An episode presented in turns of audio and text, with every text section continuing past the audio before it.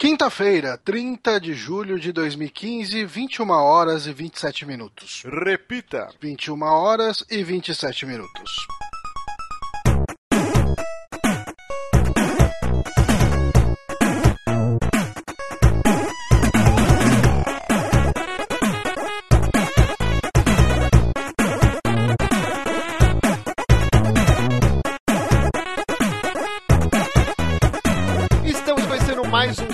Nos Peramibos, episódio número 22. Eu sou o Márcio Barros e comigo ele, o nosso PR, Johnny Santos. Olá, eu estou aqui com uma lata de Heineken, a qual eu esvaziei parcialmente na, no meu pijama.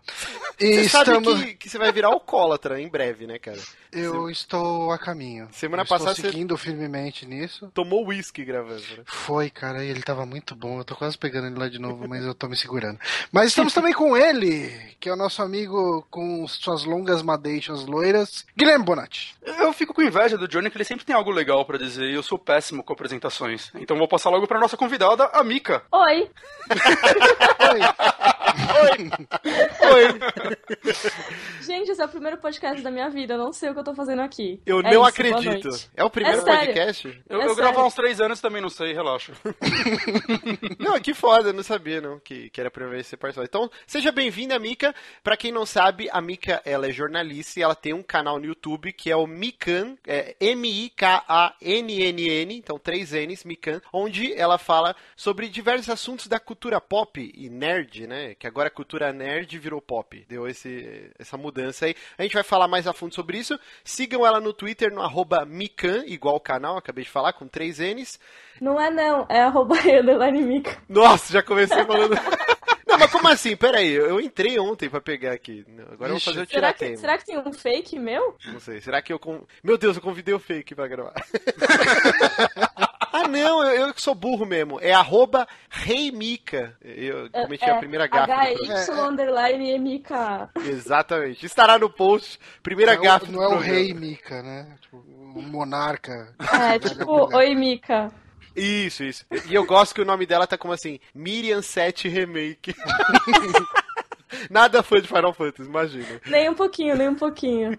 E sempre lembrando, né, você que baixa pelo feed, dê um page view pra gente, acesse o nosso site www.superamibos.com.br, nos siga no Twitter pra você saber de tudo, no arroba superamibos, por exemplo, a semana a gente fez, no domingo, jogatina de League of Legends, na segunda-feira teve, o que que teve, Johnny? O saque, né? Esse programa. Ah, é, teve o lançamento do saque. E aí, na terça-feira, teve o Amiibo Souls, que é o meu streaming semanal, onde eu tô jogando Dark Souls o 1 até o final. Aí, na quarta-feira, A teve... gente chutou o Lucas Pires pra fora. É, Não, Eita. calma, chegaremos lá, chegaremos lá.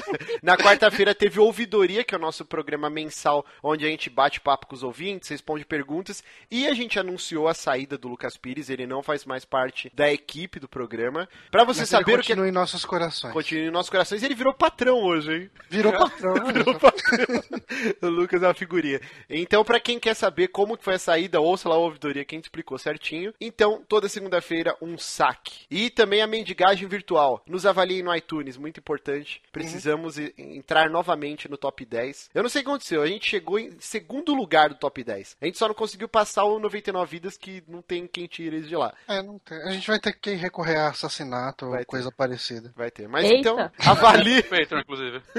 Nos avalie no iTunes, então. É, agradecimentos ao nosso querido Rodrigo Barbosa, que fez o aplicativo de Android dos Piramibos. Então você baixa lá. Lá tem o Twitter, tem, vai ter o YouTube em breve. Tem também todos os podcasts. Conforme sai o programa, o, o aplicativo já atualiza. E o ouvinte Alex Krysek, olha que nome chique, ele está desenvolvendo, já está quase pronto. Eu acredito que lance semana que vem o nosso aplicativo de Windows Phone. Cara, Olha que só. chique, velho. E tá bonito pra cacete. Muito obrigado, Alex. Eh, Nós te amamos. Você já Uhum. tem um lugar no nosso coração. Então, em breve, quando sair o aplicativo, a gente já põe lá o link pra vocês baixarem. Agora falta o ouvinte fazer um de OS, né? Eu, eu poderia aprender e fazer, mas É, vamos lá. Né? Último recadinho do, do programa: Amiibo Palusa, nosso evento, dia 9 de outubro de 2015. Uhum. Nós fechamos uma casa, é, mesa pra todo mundo, vai ter comes e bebes, 10 reais a entrada, apenas 160 lugares. Então, Acabou. ó, um ouvinte lá no Twitter, ele mandou a seguinte pergunta. Hum. Um cara estranho aos Amigos compra o ingresso e chega no Amiibo, Amigos Palusa. É Amiibo Palusa, né? Amiibo é Palusa. Isso. É de boa? Tipo, quem é esse cara? Sem climão? Não, eu não entendi essa pergunta. Não, então, ele acha que a gente vai maltratar as pessoas que chegarem lá e a gente não conhecer. Não, A cara. intenção é conhecer as pessoas. Assim, a gente não conhece todos os nossos ouvintes. Na verdade, a gente conhece, sei lá, acho que 1% dos nossos ouvintes, cara. Então todo mundo que for lá vai ser meio estranho, assim. Não, Não, não, vai, não. A gente vai distribuir abraços. Não, eu digo meio estranho que a gente não conhece pessoas. Chegando lá, a gente vai trocar ideia, vai beber junto, vai conversar. Mas são pessoas que a gente não conhece. E a gente espera Ele que achou elas que, sejam- ele achou que tipo, vocês iam ficar na, na porta vendo quem vocês conhecem, deixar entrar. Eu não sei também o que, que ele achou. A Vai gente- ter a a gente vai placa. ficar numa mesa ali com uma cadeira livre, daí eu quero, oh, posso sentar aqui com vocês? Não, a gente tá esperando alguém. Tem a placa lá proibida a entrada de pessoas estranhas. Inclusive, já quero fazer o convite. Mica, você é de São Paulo. Sou. Então você está convidada a ir no Amiibo Palusa. Vai ser num barzinho do lado da Mackenzie. Eba. Então Legal. queremos, queremos sua presença lá. Vai ser fechado, vai ter mesinha. Nós vamos gravar um podcast ao vivo. Vai ser muito foda, cara. Eu não tenho ideia de como vai ser essa gravação. Uau. Queremos, queremos você lá. Beleza. Valeu pelo convite, eu vou sim. Quero só ver, eu vou cobrar, hein? Leve, e leve sua gatinha também. Vamos começar a pauta então? Vamos. Começar o arquivo confidencial aqui com a Mica. Mica, você é jornalista. Hoje você trabalha em qual jornal? Não sei se você pode falar. Posso, posso sim. É, hoje eu trabalho no Estadão. Eu saí um pouco da área de tecnologia profissionalmente, né? Agora só com coisas pessoais mesmo, mas profissionalmente agora eu sou jornalista gastronômica. Olha só. É. Mas o que que faz jornalista gastronômico? Você vai, tipo aquele filme Chefe do, do John Favreau, que o que você vai nos, nos restaurantes e achincalha os caras. É, é um pouquinho diferente. Mas é bem legal, eu tô gostando bastante. Assim, eu tive que começar bem do comecinho, que não era minha área de especialidade, né? Tô, tô indo, tô indo. Já faz um ano que eu tô na gastronomia, tô gostando. Mas você tem alguma relação prévia com a questão de gastronomia? Tenho, tenho sim, de trabalho, principalmente. Eu não tava especificamente na área, mas eu já fiz. é, já trabalhei em jornais que eu precisei saber gastronomia, precisei falar de gastronomia, então acabei entrando por causa disso mesmo. Eu queria te perguntar uma, uma, uma pergunta na área gastronômica. O que, você acha da proibição do foie gras? Ah, isso é tão complicado, gente.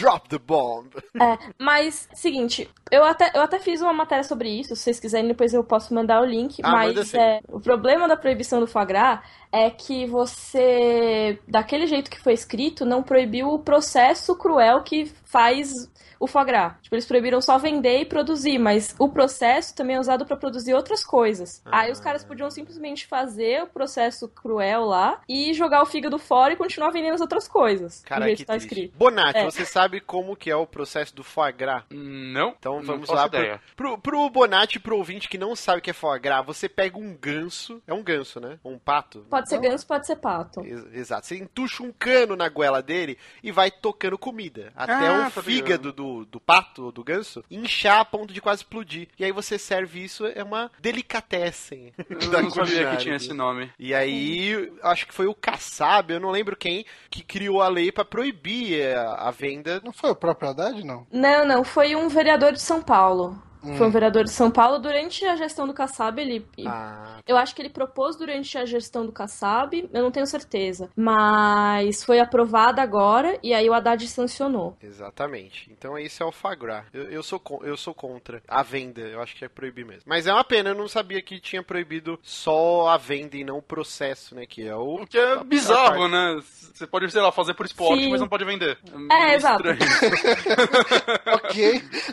complicado. Mas, Mika, você também teve uma passagem pelo Omelete, procede? Isso, eu fiquei um ano, um ano, é, um ano no Omelete. Entre as minhas indas e vindas no Estadão, eu fiquei no Omelete por um ano. E aí, nessa época, eu mergulhei em games mesmo. Eu fiquei só na área de games, praticamente. Mas você escrevia review, hard news? Isso, as duas coisas, na verdade. A gente fazia nota todos os dias e também reviews, né?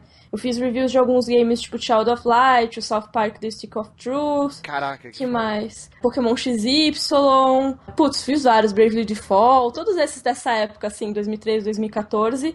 Eu dividia com o Thiago Romariz, que ainda tá por lá, né? Bacana. E, e pra, assim, pra, pra garotada que ouve a gente que quer enveredar, né? Ah, eu quero ser jornalista de games.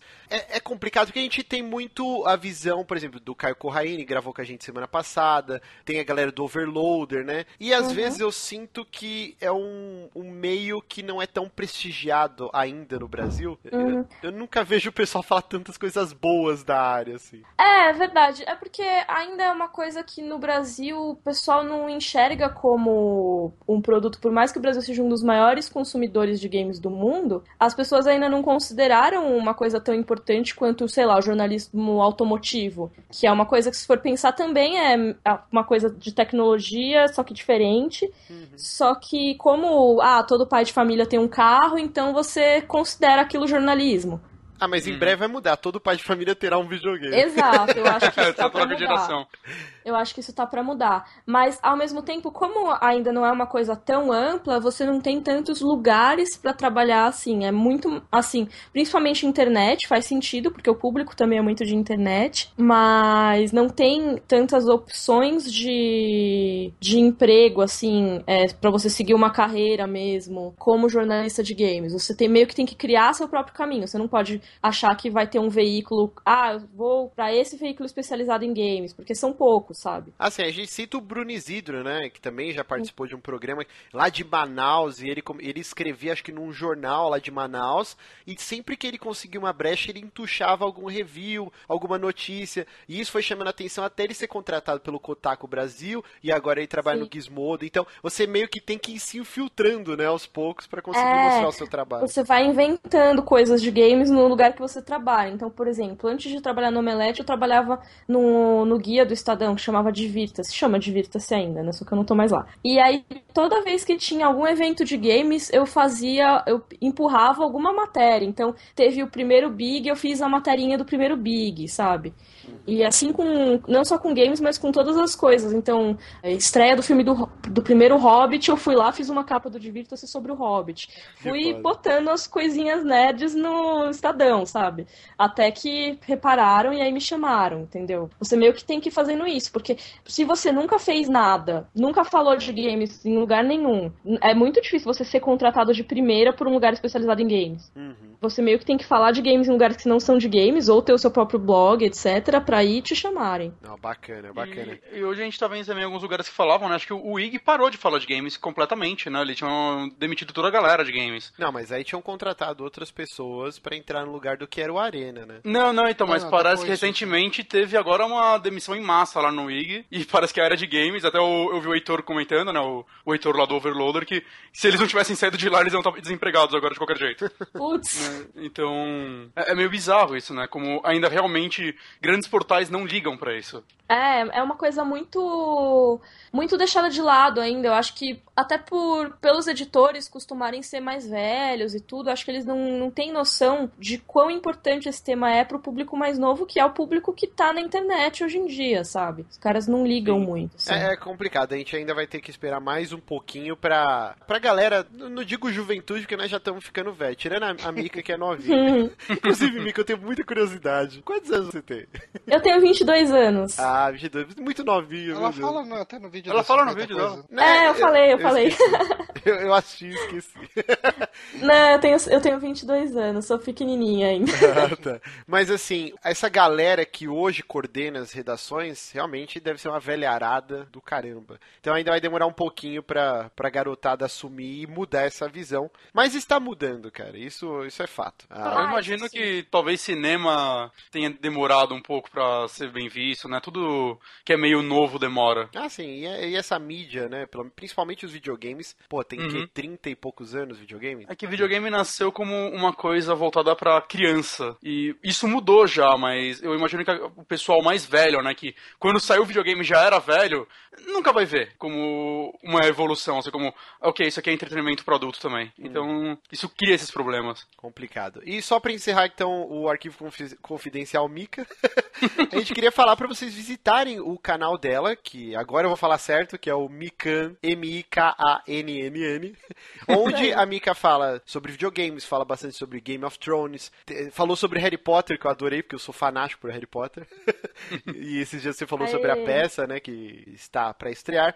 E, e, são vídeos curtinhos, né, com, com um assunto, um tópico em pauta, geralmente, sei lá, 7 minutos, 8 minutos, e é bem direto, né, não, não tem muita frescura. É você e a câmera e algumas inserções de imagens, Isso. assim. São vídeos bem legais, assim, então acessem todo, tudo que a gente falou aqui, os links estarão lá no post do canal, Mika. Como que foi? É recente o seu canal, né? É super recente. Eu comecei ele no, nos primeiros dias de junho, assim.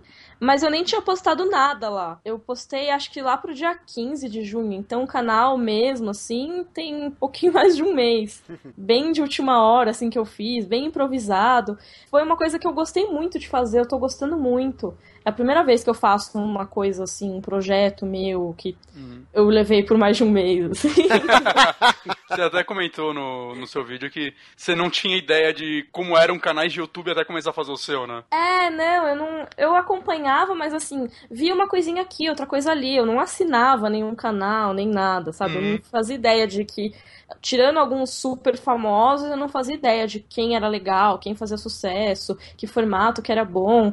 Eu só tava com vontade de falar de Game of Thrones naquele momento. Aí a Carol Moreira, que trabalhava comigo no Omelete, me chamou para gravar um vídeo de teorias no canal dela. E eu, ah, quer saber? Eu vou aproveitar e vou falar de outras coisas que não teorias de Game of Thrones no meu. E aí eu fiz, só que eu não queria falar só de Game of Thrones, eu queria falar das coisas que eu gosto também, além disso. Falei de games, de Harry Potter, quero falar de animes, de outros filmes e séries, tudo. Então vai ser bem variado, assim. É, é bom que tem uma intersecção bem forte com o conteúdo que você escrevia, principalmente no Melete, né? Sim. É, porque eu, lá eu escrevia de basicamente das coisas que eu gostava, né? Uhum. Então acaba que o canal também é sobre esses temas que eu curto. E uma saudade é... de falar sobre isso. É, exato, é porque como agora eu tô em gastronomia, não. Quando que eu vou falar de coisas nerds em gastronomia, sabe? É bem raro. Faz um review daquele mangá que os caras ficam cozinhando e aí ah, o cara come um, um, ensopado que é tão bom que aí ele rasga a roupa e sai voando. O André do Jogabilidade me mostrou essa porra. Eu falei, meu, o que é isso? O que é isso? é demais. Como que chama essa porra desse mangá? Desse Ai, como que era? Era não sei o que no blá blá blá. Eu sempre não sei o que no blá blá blá. Mas é muita loucura. Os caras começam a cozinhar e aí começam. Meu, é bizarro, bizarro. Ai, okay. como que era o nome do negócio? Eu esqueci. Algum gente. ouvinte vai saber e vai deixar nos comentários. É. e contamos sempre com a, com a expertise dos nossos ouvintes. Mas então, pra encerrar esse, esse começo de papo com a Mika, essa semana rolou no Twitter a hashtag 4FavoriteGames, né? Os seus quatro jogos favoritos. E aí eu queria muito saber o, os seus quatro jogos favoritos, se você tivesse que listá-los. Ah, vamos ver. Ah, Shokugeki no Soma, o nome do mangá. Nada a ver. Pensei que era um jogo. Eu falei, caraca, que jogo é esse? é tipo Não. um Cooking Mama. é, eu acho que é Shokugeki no Soma, desculpa, é que veio na minha cabeça agora. mangá de comida. Enfim, meu jogo, meus jogos preferidos. São quatro jogos, né? Vamos ver. Final Fantasy IX, com certeza, tá nessa lista. Que foi um dos primeiros jogos que eu realmente pensei, isso é uma coisa que eu quero para sempre na minha vida. Zidane. Zidane, claro. E é um jogo tão não compreendido, né? Porque o Final Fantasy tinha mudado completamente esse lance mais. Não steampunk, né? Mas trazendo engrenagens, magia. Mais medieval, magia, assim. né? E aí o 9 vem É. de novo, medievalzão. E ele não foi tão bem recebido na época, né? Foi o primeiro Final Fantasy que eu joguei bastante, inclusive. Caraca. É, ele foi, ele foi bem injustiçado, assim, porque ele, ele saiu logo depois do 7 e do 8 que tinham largado totalmente essa coisa de, de medieval, tudo, né? Uhum. E ele foi um dos últimos jogos do PlayStation 1. Quando ele saiu, se eu não me engano, já até tinha o PlayStation 2 ou tava prestes a lançar. Então Ele é muito, ninguém ligou, bonito, sabe? É, ele, ele pro PlayStation 1 é lindo demais, meu. Uhum. Mas, né, infelizmente não vendeu muito.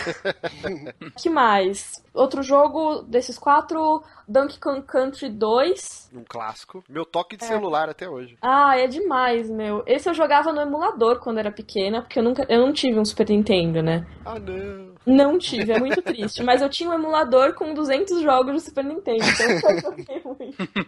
Isso quando eu era pequena, assim, eu, eu tinha. Acho que nessa época eu nem tinha console ainda em casa. Eu e meu irmão, a gente passou meses da nossa vida jogando os Donkey Kong, principalmente o 2. Eu acho que o 2 é o melhor da trilogia mesmo. Ah, eu gosto muito que tem. É o Didi e a Dixie, né? São os dois. Eu acho bem melhor jogar com eles do que com o próprio Donkey Kong. Ah, é. Castlevania Symphony of the Night. Jogaço. É. Excelente.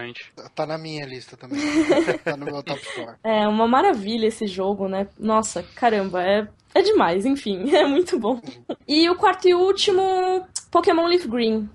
Aí Que é o Leaf eu, Remake do- dos primeiros. Hum, É, ele é o remake dos primeiros, porque ele é. Ele é a mesma coisa que os primeiros Pokémons clássicos, tem o 150, tudo, mas ele é muito mais confortável de jogar, na minha opinião. Eu passei muito mais horas nele do que jogando os originais, que eu ainda era meio pequena, tudo. Leaf É, Green saiu então, pra qual? pro Game Boy Advance. Ah, pra Advance. Isso, que por sinal foi o meu primeiro console meu mesmo, assim. O resto era tudo emprestado antes.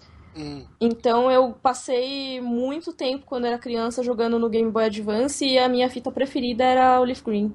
Quando eu tive um DS, eu acho que foi uma experiência muito marcante pra mim, porque eu sempre quis ter um Game Boy quando era criança, só que meu pai não me daria um Game Boy porque não dava pra jogar com os irmãozinhos. Então, Ah. Então eu tive que esperar até trabalhar e conseguir o meu dinheiro pra comprar um DS. Eu poderia ter comprado um Game Boy Advance, mas eu ia trabalhar de ônibus normal e não ia ser um bom lugar pra se jogar. Então quando eu comecei a trabalhar indo de fretado, eu falei, opa, acho que agora rola. Não, e a gente tem que pensar que nessa época que você tava pra comprar o DS, não existia essa febre do smartphone, né? Então, você Hum. sacar um tijolão pra jogar, realmente ia atrair a atenção do ônibus inteiro pra Nossa. você. Hoje é Nossa, comum. sim. Hoje é comum, tá todo mundo lá, né? Vidrado no celular, assim. Até tem um comercial que tá passando da Claro, que é engraçadíssimo que mostra o cara na praia e o bronzeado no peito dele é a forma da mão segurando o celular. assim.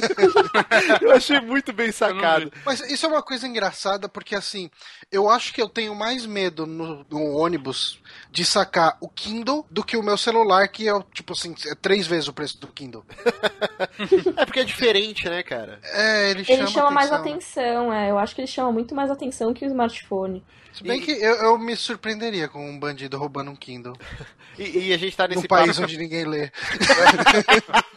É, de certa forma, a maioria dos celulares vale mais do que um DS, mas ainda assim eu tenho medo de jogar meu Uhum. DS no ônibus. É bizarro. É porque é diferente mesmo. Mas eh, já que a gente tá nesse papo de portáteis, né? eh, não sei se a, se a Mika jogou, mas o melhor jogo de Harry Potter que eu joguei, eu- e olha que eu joguei vários, assim, é o do Game Boy Color, o referente à Pedra Filosofal. Ele é um RPGzinho old school, assim, tipo SD, vi- visão de cima, com batalha por turno. E, cara, é o melhor jogo de Harry Potter disparado, assim. Não sei se Que legal, meu. Eu não joguei esse. Eu joguei um do Game Boy Advance que era o da Câmara Secreta já. Ah, então já é o 2. Já é Que o prim- é, que foi logo depois, né? Foi logo que lançou o Game Boy Advance, já tinha esse jogo do Harry Potter 2. Uhum. Aí eu não, eu não cheguei a jogar o da Pedra Filosofal, que pena. Nossa, esse do Game Boy Color, meu, como eu joguei, como eu joguei, meu Não Deus. É, então, só pra terminar a rodada, Bonatti, seus quatro jogos favoritos. Cara, eu tenho uma dificuldade imensa com Você não chegou a fazer, né, no, no Twitter? Hum, Não, não, porque eu olhei aquilo e falei, eu nunca vou conseguir. Agora eu tô sendo intimado a fazer. Vai, vai pensando então. Johnny, o seu. Ó, o que eu coloquei lá, então eu vou manter esses. Uh, Final Fantasy IV, o Castlevania Symphony of the Night, Fallout 3 e The Secret of Monkey Island, que é o primeiro. Hum, muito bacana. A, a minha, que eu coloquei lá também lá no Twitter. Halo Reach. Como não poderia deixar de ser. que pariu. Cachista até. não, mas eu acho o melhor Halo disparado é o Reach, cara. Eu... É, o Reach é considerado o favorito, né, do, dos fãs. Eu, eu, dos que eu joguei, eu também achei o melhor. Foi, foi o único jogo que eu platinei nem existe esse termo no Xbox, né? Sei lá, militar é horrível, então eu falo platinei. militar, velho. Militar, muito ruim. É, foi cara. o único jogo que eu miletei no 360, cara. Eu joguei aquele jogo do avesso. Tudo que podia fazer naquela porra, aquele jogo eu fiz. Vamos lá. Half-Life 2, também um marco na história dos shooters. Sim. Chrono Trigger, o RPG, Lindo, sei lá, acho que ainda é o meu RPG favorito de todos os tempos, cara. Eu amo esse jogo de paixão. E o último que eu coloquei. Caramba, tá me dando um branco foda aqui. The Last of Us? The Last of Us, The Last uhum. of Us, que também é um jogo que eu acho um marco na história dos videogames. Vai ser um jogo que vai ser falado daqui a muitos anos como uma das, um dos grandes pilares de mudança de, de, de roteiro e narrativa e construção disso no, num jogo. Assim, eu acho ele impecável nesse quesito. Talvez ele fale um pouco na jogabilidade. Eu não acho, mas muita gente reclama disso. Mas todo outro outra parte do jogo ele se sobressai de um jeito absurdo. Bonatti, já deu tempo de pensar? É, Vamos lá, seus quatro eu, eu, vou falar jogos que me marcaram na época, que eu lembro de ficar chocado com eles ou de jogar muito. Provavelmente vai ser só jogo antigo, mas. Ocarina of Time, com certeza foi o primeiro Zelda que eu joguei e sei lá, acho que quem jogou na época sabe como foi, né? Ele era um jogo muito diferente. Grim Fandango, acho que foi o primeiro Adventure que eu terminei na minha vida e até hoje é um dos meus jogos favoritos, realmente. Eu relançou na PSN, eu fiquei maluco. Um dos melhores jogos do ano pra mim. Caralho, que, que difícil, cara. uh, cara, talvez Super Mario World, porque eu lembro de ganhar meu Super Nintendo e jogar esse jogo que nem um maluco. E isso me marcou muito. Superman cara, pra não... 64. Hã? Superman 64. Isso. não, eu, eu, acho que eu coloco Red Dead, cara. Red Dead foi um jogo que. Eu não sei como seria jogar ele hoje de novo, mas talvez tenha sido o primeiro jogo da geração passada que realmente explodiu minha cabeça. Não, é, realmente é um ótimo jogo. Eu acho que ele peca Sim. em muitas coisas, mas ele é, aquela parte do México, meu Jesus amado, é muito devagar. Mas na época, puta, o final dele, cara, eu, eu me arrepiei com aquele final. É os finais, né? Ah, os dois. Ele é muito bom mesmo. É, quatro jogos é muito pouco, cara. Não, mas então, é que o é pessoal tem esse pânico de lista. Mas assim, é são pouco. quatro jogos que foram essenciais na sua formação como gamer. Cara, e, e eu digo mais, cara. São quatro jogos que são importantes na sua cabeça agora. Exato. E pode ser que daqui duas semanas você fala, não, putz, o outro jogo lá era mais importante. É, cara, eu nunca levo muito a sério então, essas listas. Não, então...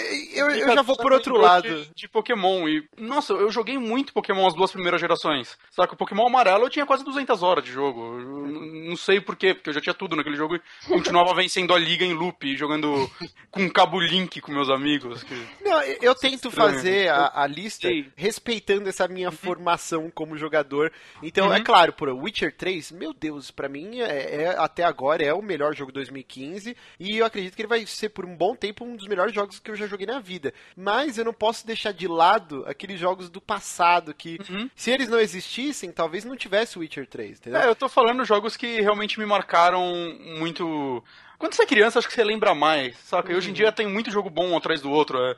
Realmente foi difícil para mim não falar da Last of Us. É complicado. Mas, mas, é mas é isso. E a gente quer que, que vocês ouvintes continuem essa brincadeira, né? Do hashtag uhum. ForFavoriteGames. Eu vou colocar lá no post como que é a hashtag, né? Se alguém tiver dificuldade. E marquem a gente lá, marquem o arroba SuperAmigos e coloca lá as suas quatro imagens de, dos seus jogos, que, que eu acho que é uma, uma brincadeira bacana pra gente fazer ah, no sim. Twitter. Encerrando essa parte, vamos para a primeira notícia notícia dessa Uou. pauta. WWE 2K. É, menos, menos W.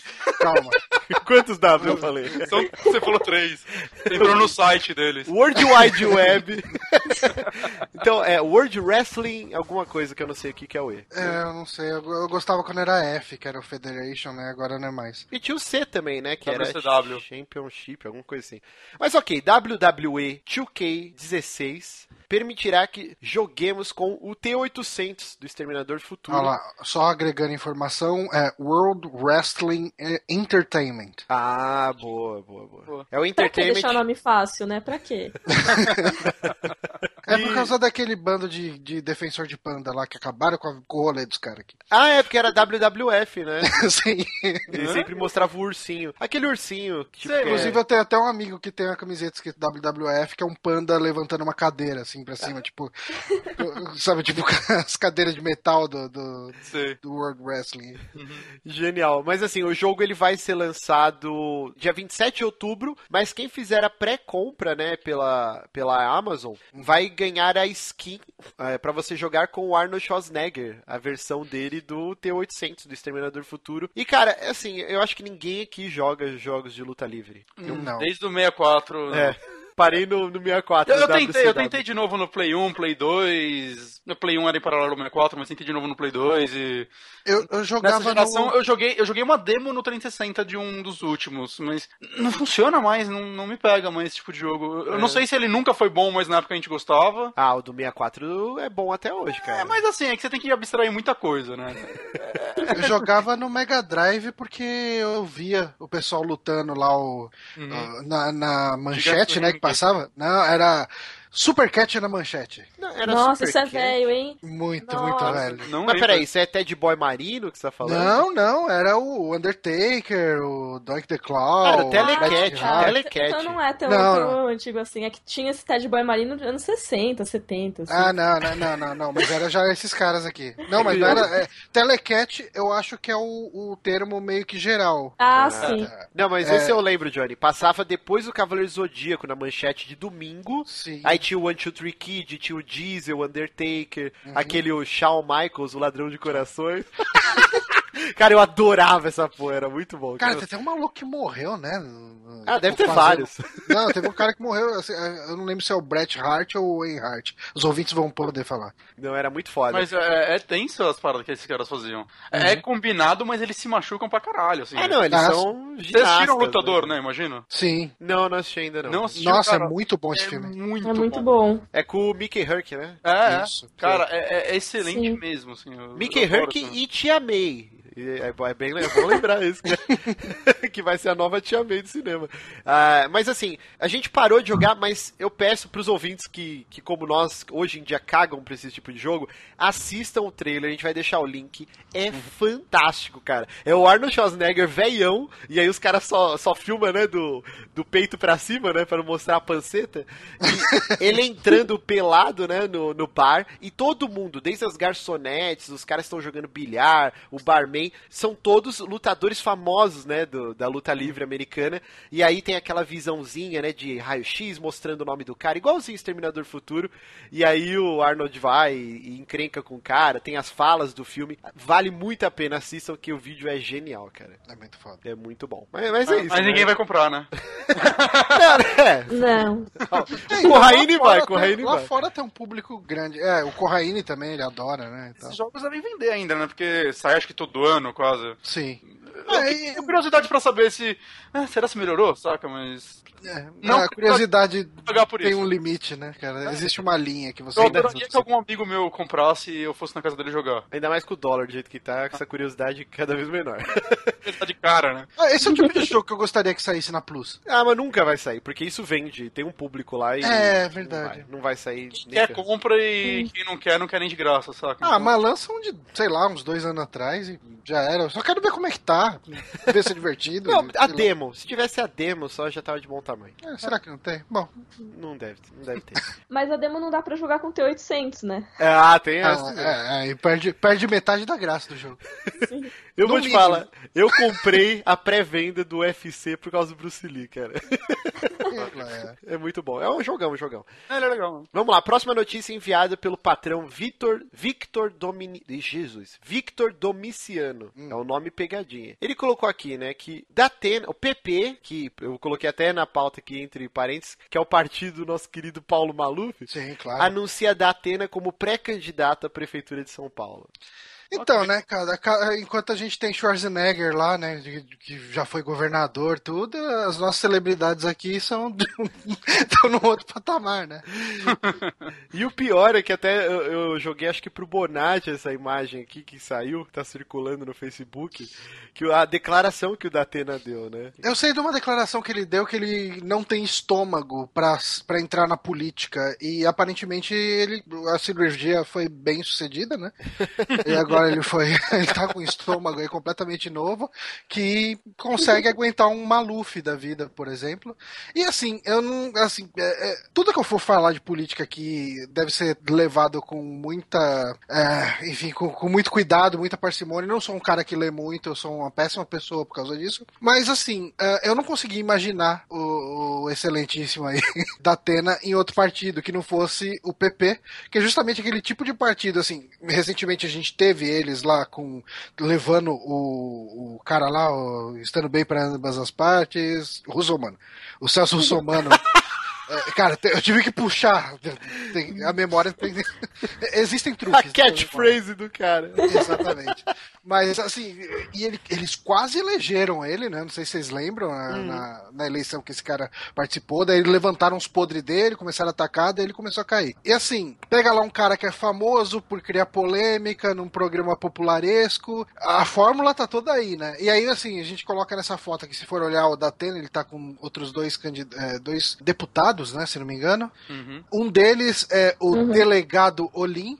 Então você já imagina qual que vai ser a, tipo, a, a plataforma desse cara, né? Exato, é a, defendendo os valores da família Nossa. tradicional. Me dá imagens. É, é bizarro que alguém aqui viu isso que ele deu pro Rafinha Bastos? Não. No 8 minutos? Eu, eu não vi. Eu, eu acho que eu vi. Ele falou. Já faz um tempo, né? É, é, que eu vi recentemente, é que eu. Fazia tempo que eu não vi o programa dele, eu peguei alguns pra ver e vi o do Ateno. Vamos ver o que sai disso. E ele falou um monte lá que ele odeia o programa que ele faz, ele faz isso porque ele não pode pagar mais processo, que ele é contra tudo o que ele fala na TV. Saca? Ele é meio bizarro, e aí ele tá contradizendo tudo que ele falou na entrevista aí, parece. É, fica, o, o fica a dica pro pessoal que for ir contra ele na eleição, né? Não que sejam hum. candidatos muito melhores, mas, cara, tipo, vocês lembram do Maluf, né? Que toda hora o pessoal botava ele lá. Ah, se o Pita não for um bom prefeito, Sim. nunca mais votem em mim. Uhum. Ah, bota ele falando isso aí na propaganda e já era, cara. Tá de boa.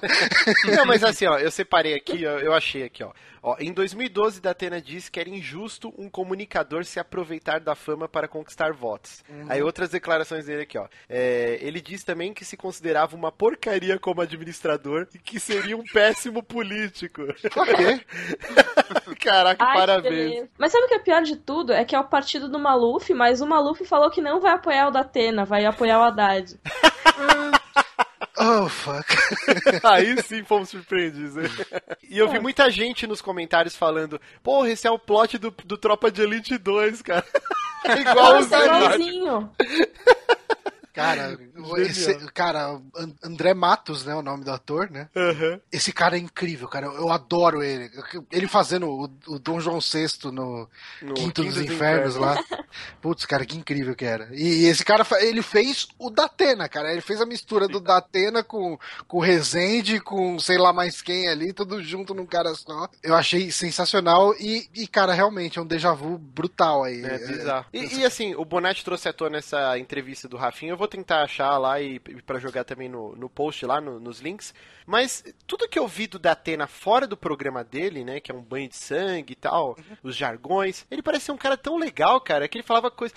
Até teve uma treta dele com o Milton Neves, se eu não me engano, no, nos corredores da, da Band, que o Milton Neves acho okay, que ele deu. Ok, ok. Não, esse é o Nelson Rubens, pô. não, sei, mas tô falando com você, o Nelson Rubens. Que, não, ouve isso. O Milton Neves deu uma voadora nas costas do Silvio Luiz, cara, aquele tiozinho. Ah, não, não é possível. Piano não lança. tipo... você achando que no Twitter rolava umas treta malignas. E aí o Datena ficou puto, que o Datena é amigo do Silvio Luiz, e eles quase saíram na porrada. E o pânico, eu ouvia muito pânico, né, na rádio. E aí os caras ficavam fazendo as brigas, imitando e tal. E por isso que eu sei dessa treta. Aí você imagina o Milton Neves, cara, tipo, mó maluco gigante com aquele cabeção dele, dando uma voadora no tiozinho no Silvio Luiz, cara. Caralho, mano. Caralho. Pariu. O que tá Genial. acontecendo, velho? O que tá acontecendo, sério? Muito bom. Mas é, o da Atena é isso aí, gente. Então. Atena é isso aí. Da, da Atena é isso aí. Falando de polêmica, de pessoas polêmicas, Sim. nosso querido Hideki Kamiya xingou muito no Twitter. Ele que alguns tempos atrás a gente deu a notícia que ele foi falar mal, né, do Keiji Inafune, que, que ele era um pilantra, que tava querendo... Está, o Mighty Number 9 era uma afronta ao legado Mega Man e tal. E o Kamiya, Nossa. pra quem não sabe, ele está fazendo um jogo exclusivo pra Xbox One, que é o Scalebound, né? A gente ainda não tem nenhum vídeo de gameplay, acreditamos que agora na Gamescom vai ter algo, vai ter algum gameplay. E aí o Kamiya, no Twitter dele, ele colocou lá, é claro, tudo em japonês, e o pessoal do NeoGaf traduziu como Those Sheets at MS. Pera aí, vai, Johnny, vamos lá que o, o inglês Aqui- aqui... ah, vamos, a gente pode traduzir já a tradução, né? É, é que eu queria o Aqueles Bonatti. né? merdas da Microsoft, Ah, eles Johnny. estão. Oi? Eu ia falar pro Bonatti fazer, que é genial. É. Não, não vai acontecer, cara. Vai, Bonatti, por favor. Não tô nem com matéria aberta, Jesus Cristo. Ok, a organização a gente vê por aqui. Não, eu tô com a pauta aberta, mas eu não abri essa, porque o Não, eu quero tava- muito que você leia esse tweet, Bonatti, por favor. Vai lá. Bonatti. Peraí, peraí. Esses merdas da Microsoft, eles estão fudendo comigo? Interrogação. Olha só, gente, ele fez um intensivão aí. Fez. Professores é americanas. Só tava nervoso daquela vez. Ah, cara. tá bom então. E aí ele continuou também, né, que, como que é? Se eu, se eu fosse pra Gamescom, não, pera, if I were to go, não, se eu fosse pra Se Gamescom... fosse pra eu ir. É isso, isso. Se fosse pra eu ir na Gamescom, eu iria pelos jogadores, né, pelo público, e não pra ser uma... Um, prop... bibelô. Um bibelô na conferência da Microsoft. Eu não tô entendendo que. É, tipo, a Microsoft contratou ele pra fazer um jogo exclusivo, aparentemente tá anunciando isso e- ele não quer fazer propaganda como eu sou o garoto propaganda da Microsoft agora? Porque ele. Cara, você sabe que no Twitter dele ele só reclama o Só. dia inteiro. Sim. E, e ele fica só falando: Ah, você tá bloqueado, você tá bloqueado. Ah, Caminha, como foi trabalhar em tal jogo? Eu não trabalhei nesse jogo, você tá bloqueado. É- Esse é o Twitter dele. Não, Só eu achei genial. Ele me, ele me bloqueou, gente. Olha só. Genial, parabéns. Por que, que ele te bloqueou? É muito triste. Putz, eu fui falar com alguém, eu tipo, falei, ah, tem que fazer igual o PG Underline Camilla, que é o Twitter dele, e bloquear todo mundo. Aí ele respondeu em japonês, tipo, eu não sei que porra você tá falando, então tchau. Só que ele não me bloqueou. Aí eu só falei, tipo, eu respondi pra ele em japonês, tipo, ah, poxa, tava falando que você bloqueia as pessoas, mas mesmo assim, obrigada por ler a mensagem, sou sua fã. Aí ele me bloqueou. Ok. Não, e, e o melhor é que, ó, um, um, um fã dele foi defender ele, né? Falando, tipo assim, é, a Microsoft fode tudo sempre, né? É, eu tenho medo de como que eles vão é, denegrir o seu jogo, afetar o desenvolvimento do seu jogo tal. O cara puxando o, o saco dele. Aí ele respondeu pro cara, é, como que é? Game might be in serious trouble, né? Aí ele respondeu pro cara, better than your life. tipo, o jogo está melhor que a sua vida. Tipo, o cara que tava defendendo Pra ele, que velho. isso, cara?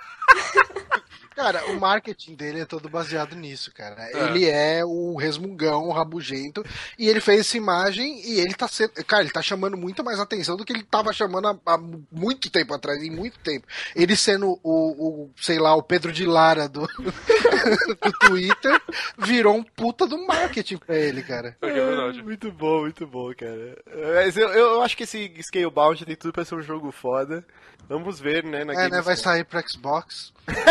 Não é por causa É disso. tudo que a pô. gente sabe dele, cara. Ó, o Marte aí, ó o cachismo do Marte.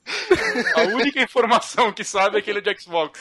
Não Vai é, pô. foda. Se você pegar, o cara fez jogos legais. Beautiful Joe, tem o, o, o Bayonetta. Bayonetta é dele, né? É, baioneta dele. Bayonetta, O- Devil May Cry. Wonderful One One dele? Sim, é, sim, também, também. Exato. É, to- todos esses da Platinum, né? Os jogos costumam ser muito bons, o combate é muito bom, né? Ele tem algum dedo no Vanquish? Que eu sei que é o Shinji Mikami no Vanquish, né? Hum, Hum, eu não lembro, gente. Acho que tem, viu? Eu acho que deve Não ter. tenho certeza. E é por isso, meus queridos, que eu estou falando que Scalebound pode ser um jogo foda. Não é pelo Hum, cachismo. Vanquish acho que não tem. Eu tô dando uma olhada aqui na, na carreira dele aqui, dei um Ctrl F, escrevi Vank e já chiou.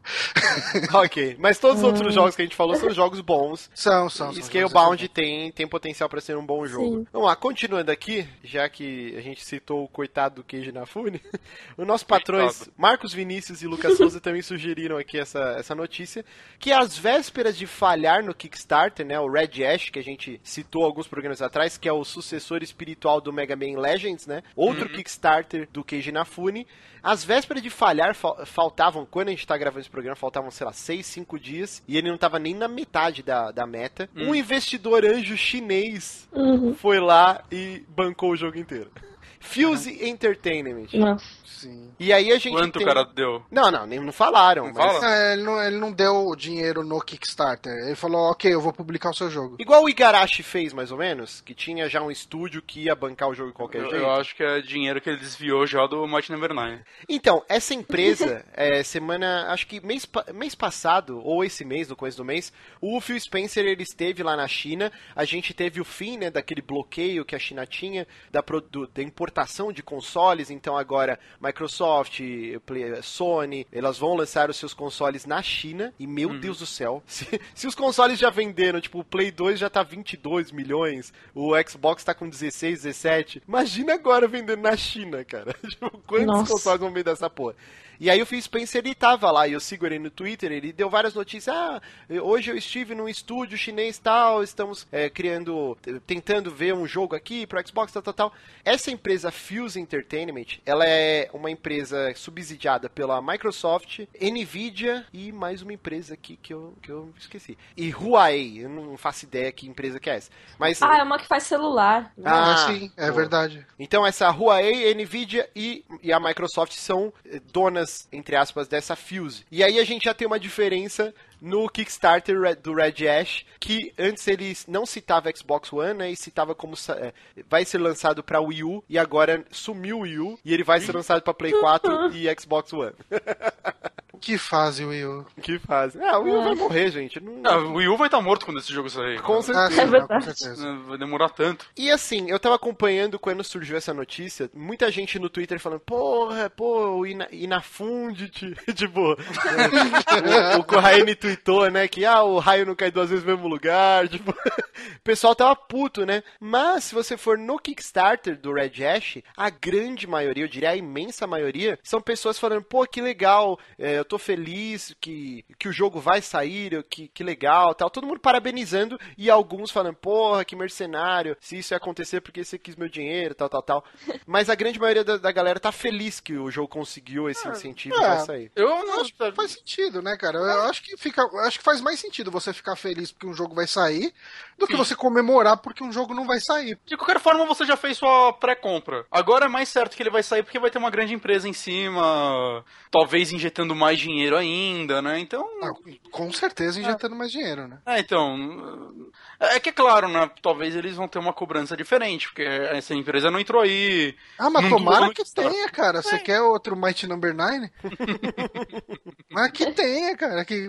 Sim, sim. Concordo, concordo. A, a Mika chegou a, a, a. Mika, qual o seu relacionamento com Kickstarters e campanhas desse tipo? Cara, eu ajudei em uns três ou quatro jogos no máximo. Um deles foi o Mario Number 9. Sinto E, muito. né? É, exato. Então, desde então eu não tenho ajudado muito. Só quando eu vejo algum índio que realmente parece um índio, assim, eu tenho dado dinheiro. Mas é bem raro, porque, sei lá, eu sou meio impaciente, sabe? Ah, sim. Então eu gosto de comprar na hora o jogo, aí vou comprar pra pegar em 2018, aí não tenho paciência não. Ah, Eu gosto de pensar que se em 2018 eu tiver desempregado, eu ainda vou ter um jogo pra jogar. É, é uma boa lógica, é uma boa lógica. Mas o, o, o Inafune não, né? A galera que cuida, né, da, da parte dos os PRs dele, né? Relações públicas, toda, toda hora a gente tá falando PR e vamos tentar brasileirar essa porra. Os relações públicas Os colocaram, né, que RPs. os RP É, os RPs. E Pior eles é colocaram. RP mesmo que fala. É, eu sei. Assim. E eles colocaram pra galera não ficar chateada que agora, nesse momento, com essa turbulência, né, da Fuse bancando o jogo, eles estão no escuro, mas eles vão virar público, mostrar como que o Kickstarter vai ajudar no jogo. O jogo já está financiado, então o Kickstarter vai servir pra trazer algumas coisinhas que talvez ficassem de fora, mas que eles vão virar público e... e... Fazer uns mimozinhos. Uns mimozinhos pra quem contribuiu. Cara, mas tá, tá foda, né, esses Kickstarter. Eu, assim, eu no começo, a primeira vez que rolou isso, eu não lembro qual foi, se foi do, Assumido do Igarashi. Foi de Foi o garagem Igarashi. primeiro. Foi o primeiro assumido, É. pelo menos. Eu falei, não, pô, ok, tipo, tudo bem. Eu, eu Mas não tinha ligado. ele falou meio que no day one, ele já deixou bem claro, né? Ó, vai É. ter uma empresa, a gente quer isso pra medir mercado. Ele já Sim. deixou bem claro e É, foi, Ok, foi honesto, quem né? quis. Foi honesto. eu fui Aí lá. depois e- a gente chega lá, o, o, ah, o Shemui 3, qual que é o nome do, do Japa lá? E o Suzuki? E o Suzuki? E o Suzuki foi bizarro o cara aparecendo lá na conferência da Sony pra falar que existe um Kickstarter, mas ok, de- depois chega lá, faz financiamento e, cara, tudo muito estranho, né? Ah, não sei o que eu consegui esse dinheiro, que é muito mais do que eu pedi, mas é muito menos do que eu preciso e vai ter um publisher por trás ou não, e não sei, ficou tudo daí muito... tá muito bizarro, tá? E a- agora esse aqui, tipo, ia falhar. De repente aparece ali um, um investidor chinês, enfim, uma empresa, um conglomerado, um grupo, sei lá como que a gente define a É um conglomerado, né? É, cara, eu, eu vou te falar que os últimos Kickstarters que eu tentei. De raiz. ajudar- Ok, eu, eu ajudei o do Igarashi, eu confesso. Mas os últimos que eu ajudei foram de, de jogos independentes que os caras não teriam como fazer o jogo de outra forma, pelo menos aparentemente, sabe? Uhum. Teve aquele, aquele Adventure Você não ajudou que o você me Yooka-Laylee? indicou. Ah, não, porque Não? Eu nunca fui muito fã de, de Banjo e tal. Ah, tá. Então. Que te ajudar. Então, eu, eu tenho um pensamento assim. A gente não pode esquecer que existe uma relação já longínqua do Keiji Inafune com a Microsoft. É, por exemplo, o Dead Rising, o primeiro, foi um jogo de lançamento da Xbox 360 e foi exclusivo durante um bom tempo. O, o X- o Dead Rising 3, eu já não sei se tem tanto dedo do Inafune assim, mas era não. uma IP que ele ajudou a inventar, né, que a criar, e saiu também como exclusivo no lançamento do Xbox One. A gente tem o Recore, que é o jogo também que o Inafune tá trabalhando, exclusivo. Então a gente não sabe esse relacionamento se ajudou, tipo, a forjar esse laço e a Microsoft, a empresa que ela, é- que ela também é, é dona das ações, ir lá e bancar o jogo. Mas, realmente, ao mesmo tempo que eu penso assim, ah, o, o Kickstarter de raiz, de Várzea, moleque, que ajudava os índios lá que estão desenvolvendo no porão, e aí esses caras que é tudo superstar da indústria, tá deturpando a mensagem do Kickstarter, mas ao mesmo tempo a gente não pode esquecer que o grande boom do Kickstarter pra mídia inteira mundial, até fora do círculo da, da caixinha do- dos gamers, foi quando o o gordinho que vocês amam, Tim cara, o Tim Schafer foi lá e foi fazer o, o, Não, é, adventure o- dele, então, né? o meu problema, não- assim, mas o, o- até onde a gente sabe, toda a verba do Broken Age veio do Kickstarter, né? Não, mas eu digo assim, de trazer pro, pro mundo descobrir Não, o que não, é mas- o Kickstarter, entendeu? Então, mas eu não ligo de, de ter um desenvolvedor estrelão fazendo um não. projeto e, e refazendo o jogo que ele fazia antigamente. Isso eu não acho zoado. Também não. Eu acho bizarro, eu começo a achar bizarro, quando assim, chega lá, ó, a gente tá pedindo sua ajuda, esse jogo não tem como acontecer sem o apoio de vocês, que são os fãs, e de repente, ah, não, não, a gente não precisava de vocês. Era tá tudo uma grande você- pré-venda, né? É, é só uma pré-venda gigante aqui, e na verdade o que a gente quer aqui é é mostrar, ó, aqui o publisher, ele tá dando dinheiro pra gente, e obrigado vocês aí que deram um pouquinho mais de dinheiro pra gente, pra, pro, pro publisher confiar. É, eu realmente Eu- eu... não tenho uma opinião formada, cara. Eu concordo com o Johnny, assim, eu acho que pode ser uma bolha o Kickstarter, eu acho que as pessoas vão perdendo a confiança, sabe? É uma coisa que pode falhar bastante em breve. Uhum. Ele parece que ele tinha dado uma esfriada há um tempo atrás. Agora ele tá bombando de novo, saca? Eu acho que depois do Mighty Number 9 ficou um bom tempo, pelo menos, sem eu ver um grande projeto lá. E agora parece que tá todo mundo falando de Kickstarter de novo. Eu não Até sei, muita gente achava que ele ia morrer, teve- porque. É sabe por quê? Porque a primeira leva de jogos de Kickstarter começou a sair finalmente. Uhum. E aí a galera viu, ah, ok, isso funciona, né? Mas, mas, assim, eu tô meio com o Johnny também. Eu, eu ajudei alguns projetos realmente muito pequenos, mas eu, eu ainda ajudei alguns projetos grandes também e não vejo problema algum com isso, saca?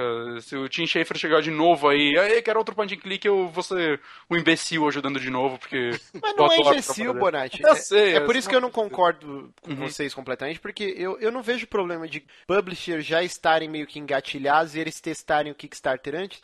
Só que esses jogos. Eles claro. Eu acho legal quando eles deixam claro. É, seria interessante. Quando Mas, ao mesmo tempo, se eles deixassem claro desde o início, talvez o número de pessoas que ajudassem no ah. financiamento do jogo não fosse tão grande. Giga foi mesmo assim. E foi absurdo. É, é complicado, porque assim, são jogos que não veriam a luz do dia. E se você é fã, pô, todo mundo queria um novo Symphony of the Night. Se a Konami não vai fazer mais, eu não vejo problema do cara ir lá fazer o Kickstarter e ter uma publisher fazendo. Um Castlevania novo, gente. Vocês não viram? Nossa, é realmente. Gente do céu. É. Jesus, Konami, o que tá acontecendo? Mas assim, por exemplo, a Square. Eu queria muito um Chrono Trigger naquele, naqueles moldes, mas não vai sair. Se sair é pra celular. Eu não vou jogar no celular um RPG de 300 horas. E aí, se de repente o Hironobu Sakaguchi, sei lá, os caras falam: olha, vou fazer aqui o, o, meu Kickstarter pra sair um novo Chrono Trigger, mas vai ter um estúdio que vai bancar junto. Porra, na hora eu tô, tô ajudando. Sim, sim mas assim, por favor, que fale, né? Vai é. ter um estúdio junto. Sim. Beleza. É, mas eu realmente eu, eu quero acreditar na, na boa índole do Keiji Inafune e eu acho que isso foi repentino e foi meio que esse, esse laço que ele tem com a Microsoft. E ó, ok, a gente tem essa empresa na China, vamos, vamos bancar seu jogo. E honestamente, o que importa agora, assim, o jogo vai acontecer, então o que importa é ele ser bom. Sim, que é o mais é, importante. Sim. Todo mundo, ninguém mais acredita no Mighty Number 9, né? Menos que ele chegue, ah, era tudo zoeira, esse daí não é o jogo de verdade, tá aqui o de verdade quem tá fazendo escondido. o que ia ser incrível. É, ele não, não pode se dar o luxo de fazer uma cagada dessa de novo, eu acho. É, então eu, eu acho que ele talvez até se dedique mais a esse. E Mega Man Legends, ele parece que ele tava quase pronto o terceiro, né? E a Capcom cancelou porque achou que não ia vender. Né? Então, sei lá, talvez ele tenha mais vontade de fazer um Legends do que o, o próprio normal, mas o normal ele sabia que ia vender mais, ia chamar mais atenção, então ele fez isso pra botar o nome dele lá em cima de novo e agora ele vai fazer o jogo que ele queria, não sei. Só sei que eu espero que ele volte com o Onimusha, isso sim, esse jogo era bom. Mas vamos lá, continuando aqui. O, o, nosso patrão, o Murilo Camargo, ele tinha enviado a notícia do Yu, que alcançou 10 milhões de unidades vendidas depois de quase 3 anos, né? Mas a gente já bateu tanto no Yu, né, que a gente vai pular essa notícia. bateu tanto no Yu, cara. Já, já batemos muito no coitado do Yu. Apesar de ser um ótimo console.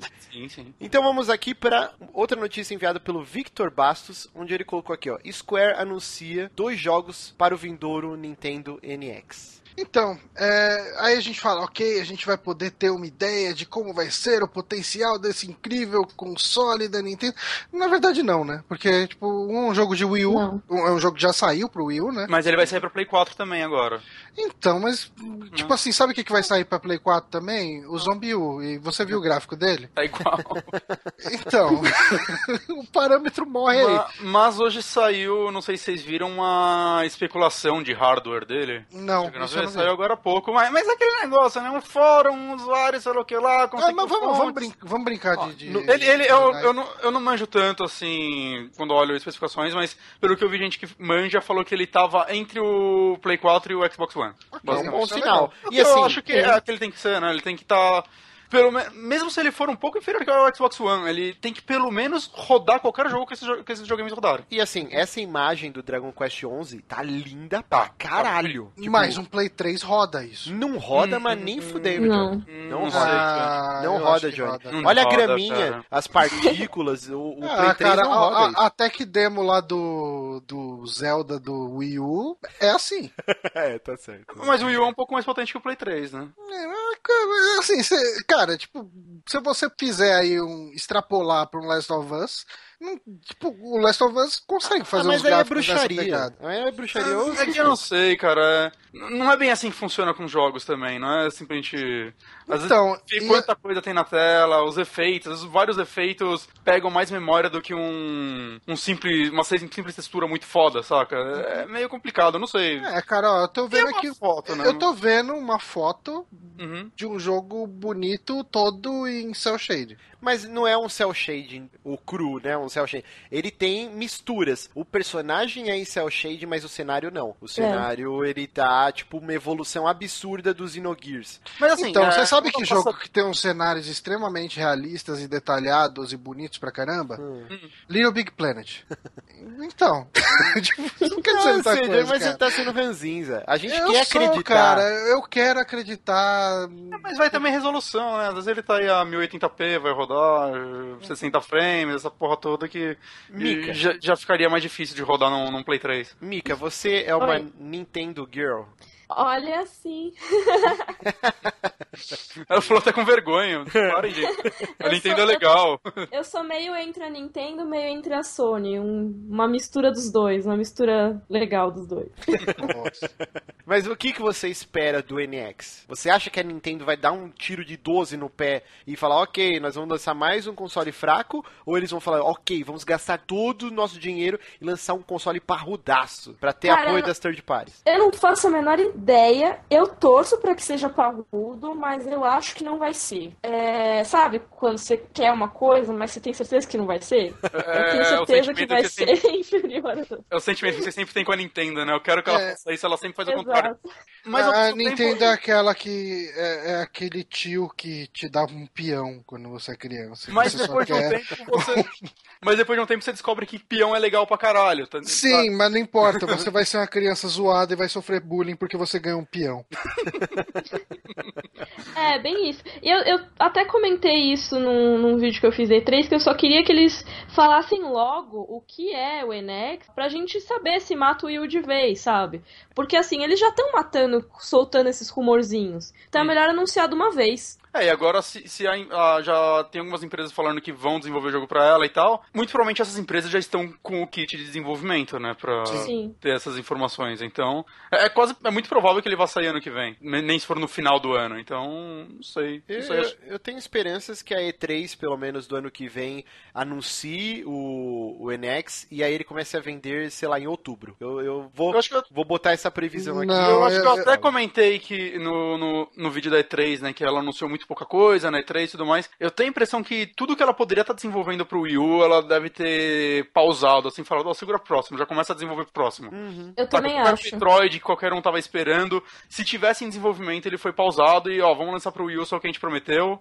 O próprio Zelda, eu tenho quase certeza que ele vai sair pros dois. Eu, eu chuto que jogos como Splatoon mesmo pode ser que lance uma versão uma versão pra NX, não sei se vai ser esse Sim, nome. uma versão com DLCs, com é, Os melhores jogos do Wii U vão acabar saindo, acho que no NX. E... Sim. Se, seria se legal, cara, seria, seria legal. Seria. Ou, ou ele vai ter uma retrocompatibilidade muito legal. Não, eu acho que vão relançar e o Splatoon, ele, acho que ele já conseguiu galgar o lugar dois. de nova IP da Nintendo que a gente já vai ver. quase 2 milhões, cara. Quase 2 milhões. É. A gente vai ver diversos Splatoons sendo lançados, né? Não diversos igual a gente tem um Call of Duty todo ano, mas uhum. diversos igual o Mario Kart, né? Sempre tem um, um por geração, né? Uhum. Então acredito que vai ter um novo Splatoon, é uma nova IP espero, de peso. Espero. Ele deu muito certo, cara. Mas é fato que 2015 foi o ano final do Wii U. Ano Sim. que vem é NX e bola uhum. pra frente Nintendo. O Zelda com certeza vai sair pros dois, né? Como eu queria falar. Sim, e a gente não pode esquecer que o final desse ano já saem os primeiros jogos de celular também da da DNA.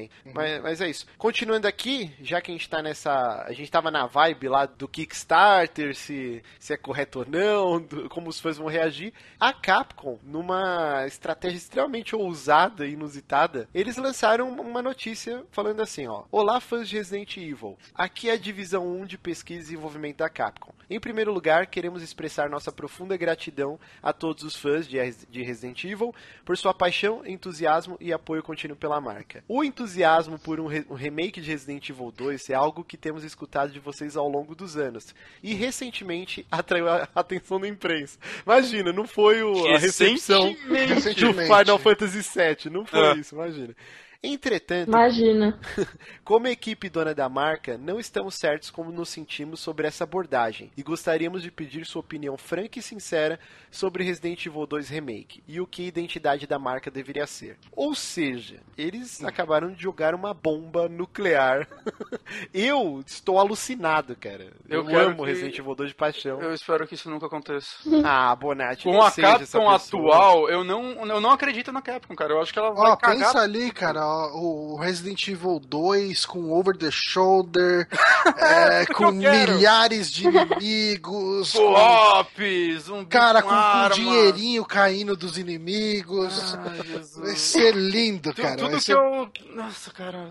Deixa pra lá, Que Capcom. tristeza. Qual o problema de sair dinheirinho se sair a bala do zumbi? É a mesma coisa, Não saía? Não saía, Saía, não saía. sim. Você Não matava sai. zumbi. Resident Evil 2, você tá maluco. Você tá louco? Eu terminei Você o tá jogo de louco. novo ano passado, Marcos. Nunca saía Não tinha. munição do zumbi. Não, cara, isso aí começou no Resident Evil 4. É. Ah, é? Meu Deus, eu tô Que maluco. já era, mais, já era bem mais de ação que os outros, Uhum. né? Sim, Claro. sim, arcadeão, praticamente. Ah, é, tá certo. Você achava as caixas de munição no cenário. Eu tô Sim. louco Sim. aqui. Caraca, que gafe. É. Mas assim, ó, eu, ao contrário de vocês, pessimistas, velhos, ranzinzas, chatos, Sou- eu não sou nem pessimista, cara. Eu sou realista. Que a Capcom atualmente, puta que pariu. eu gostaria muito de um Resident Evil 2 na engine gráfica do 6. E aí você poder jogar em co-op online, um com o Leon, outro com a Claire, o cenário A e B já misturado. E aí você poder trocar os itens entre um e outro. E assim, você não precisa ir, não igual hoje é o co-op dos Resident Evil, né? Desde os 5 que Cara, você, você, joga... você deixando os dois personagens juntos, você já vai matar a essência de metade dos personagens, Ah, cara. calma, deixa eu terminar, que eu ia falar agora. Não, não vai ser como o 5 e o 6, onde você joga o jogo inteiro com a pessoa do seu lado. Seria um co-op de tipo você se cruzar de vez em quando com a pessoa. O, o cara que tá com o Leon, ele vai jogar o cenário A. isso Começa, um pouco. começa o jogo com o caminhão lá que explodiu e o fogo, vocês estão separados. Mas você sabe que tem o seu amigo, ele tá fazendo o cenário B e você tá no A, e vocês vão se cruzar em alguns momentos, e aí se ele tiver com mais munição ou mais itens de cura, ele te passa. Vocês podem combinar, sei lá, você tá no headset, meu, eu tô fudido, uma parte aqui me ajuda. Aí você vai, mas cada um vai ter a sua trilha e, de- e poucas vezes se encontrar. Eu acho que ia ser sensacional. Eu queria Isso. muito esse jogo. Ah, Nossa, tá bom. É, isso é tão bom quanto arrancar um dente. Miriam, você também é- é- tá no time deles? Olha, eu não sei, eu acho que é o tipo de coisa que você tem que pagar pra ver, sabe? Porque não custa nada, né? Quer dizer, vai custar as lágrimas de quem é fã, mas. Eu quero que a Capcom venda a franquia pra outra empresa. É isso que eu queria. Mas pra assim- qual empresa? Hum, é, que empresa que tá fazendo vende pro Kojima? From. Software vai fazer um Resident Evil Assim, Souls. Ó, é, vende, vende lá pro Kojima e o Del Toro. Nossa. Nossa, Pelo menos não ia acontecer essa desgraça. Não, mas assim, ó, de verdade, é, se eles falarem, ok, vamos ser conservadores, vamos pegar o que a gente fez no Resident Evil 1 Remake e extrapolar pro 2. Eu, eu, Não- eu tava feliz. É, então, não vamos, tipo, não vamos reinventar a gameplay pra caramba, assim, vamos mexer o mínimo possível. Ah, vamos mexer principalmente na parte gráfica, fazer uma coisinha ou outra, assim, em matéria de dificuldade, que nem fizeram, né, com os zumbis lá, os Crimson. vermelhos lá e tal. Incrível. E, e beleza, assim, eu acho que assim, se a Capcom quer fazer um remake de Resident Evil 2, ela precisa ser conservadora. Porque eu Eu acho, acho que é diferente. O multiplayer já tiraria toda a atenção que o jogo poderia te dar, cara. É, Pra mim, eu, eu- eu nunca vi um multiplayer funcionar em terror. Cara, assim, eu acho que no Resident Evil 5 tem uma expansão que ela funciona muito bem, o, o co-op, assim. É E aquela que. É no até- castelo, é o É, Chris dá e a pra simular a câmera do, do 1 e tudo mais. né? Sim, sim. Eu acho que esse foi uma boa experiência. Eu, eu discordo completamente de vocês que o multiplayer quebra o terror, porque é só você ver, cara, as melhores experiências de filme de terror é no cinema. É Eu onde. odeio ver filme de terror no cinema. Ah, é porque você é chato, cara. Eu Mas odeio, cara. O povo. Sabe por quê? Porque o povo, sei lá, se assusta com alguma merda e logo em seguida começa a rir porque quer mostrar que não teve medo. Não, não é que quer mostrar Bonatti, é uma reação humana das coisas. Você se assusta depois você ri, é o seu organismo reagindo. Tipo, Eu odeio ver filme de terror no cinema. eu acho fantástico a experiência de assistir um filme de terror no cinema, cara. É, no quarto, com a luz apagada à noite, e isso. É assim, sei lá. Não, cara, você quer fazer uma experiência multiplayer de terror? Faz. Não faz no Resident Evil 2. Assim, você quer fazer um multiplayer de Resident Evil, cara? Faz um Outbreak 3. Outbreak era legal. É, Aí Sim, o Outbreak pô, era super legal. Ia ser legal. É, Tá, mas ele não tinha. Ele, não, ele era um terror. jogo completamente diferente dos outros. Sim. Mas Mas, ele- eu nunca considerei Resident Evil terror. Ele sempre foi essa Ah, vibe de dois filme primeiros- B, galhofa. O 2, inclusive, não tem nada de terror, cara. Ah, tem um pouquinho sim, vai. Tem um pouquinho. Tem, tem, tem zumbi, tem monstro. Esse é o terror que ele tem. Não, não, ele tem momentos ali que você tá andando na delegacia sozinho ali, é meio. Ah, É solitário. Não, a Silent você, Hill tipo. Tem ali o Will Smith morrendo no começo. Tá?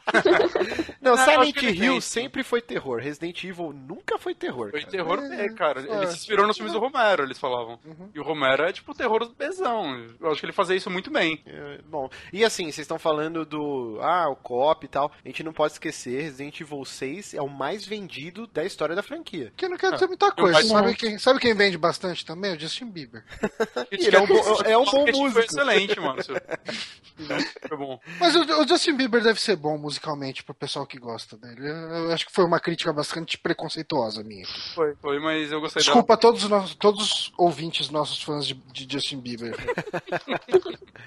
Mika, vamos lá, Oi. você vai dar a palavra final sobre o remake Resident Evil 2. Ele deve acontecer ou não? Ele vai acontecer de acordo com o que você falou agora. A Capcom está ouvindo. Socorro! É, vamos ver. Façam, mas me deixem ver todas as etapas de desenvolvimento.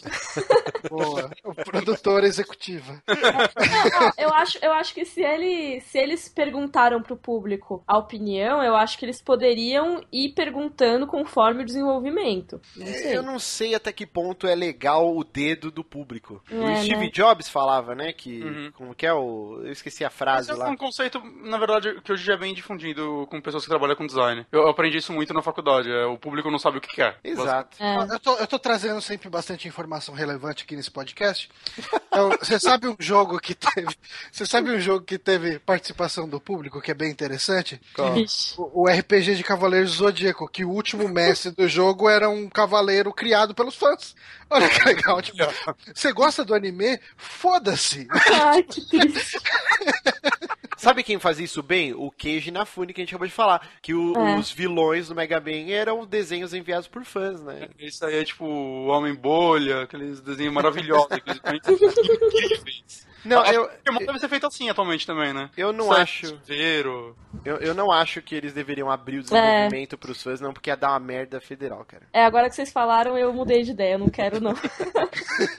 eu acho que eles têm que ter a visão que eles querem e tacar o pau. Eu gostaria muito do que eu falei aqui. Um co-op, cada um num canto. Todo mundo gostaria do que falou, por isso que sai um monte de jogo merda. E é por isso que a gente Desculpa, grava podcast e não é game designer, né? É, eu tento ser, mas enfim. E falando em monstros, a gente teve uma declaração bastante polêmica do Hulk Hogan. Que segue, cara. e, assim, basicamente, é, a história ela vai muito profunda aí, né? Parece que é um, uma sex tape dele, né? Um vídeo, sei lá, é um vídeo muito antigo dele, hum. que foi divulgado agora. E nesse vídeo ele aparece fazendo alguns comentários bastante racistas a respeito de com quem a filha dele sai ou deixa de sair. Basicamente, basicamente ele fala coisas do tipo: ah, ah, se fosse pra ela transar com um negão, que fosse com um negão que nem um jogador de basquete, ou qualquer coisa dessa e tal. É. Todo mundo é um pouco racista, mas é, ele já emenda um fucking nigger aqui. Foram comentários bastante racistas. Inclusive, ele já tinha tido um atrito, acho que o The Rock, né? Também tinha falado, você é um samoano, não sei o que, tipo, tentando denegrir o The Rock. Teve uns lances assim. Uhum. Resumindo, ele é um babacão, na verdade. Então, e daí é. isso impactou uh, nele na WWE, né?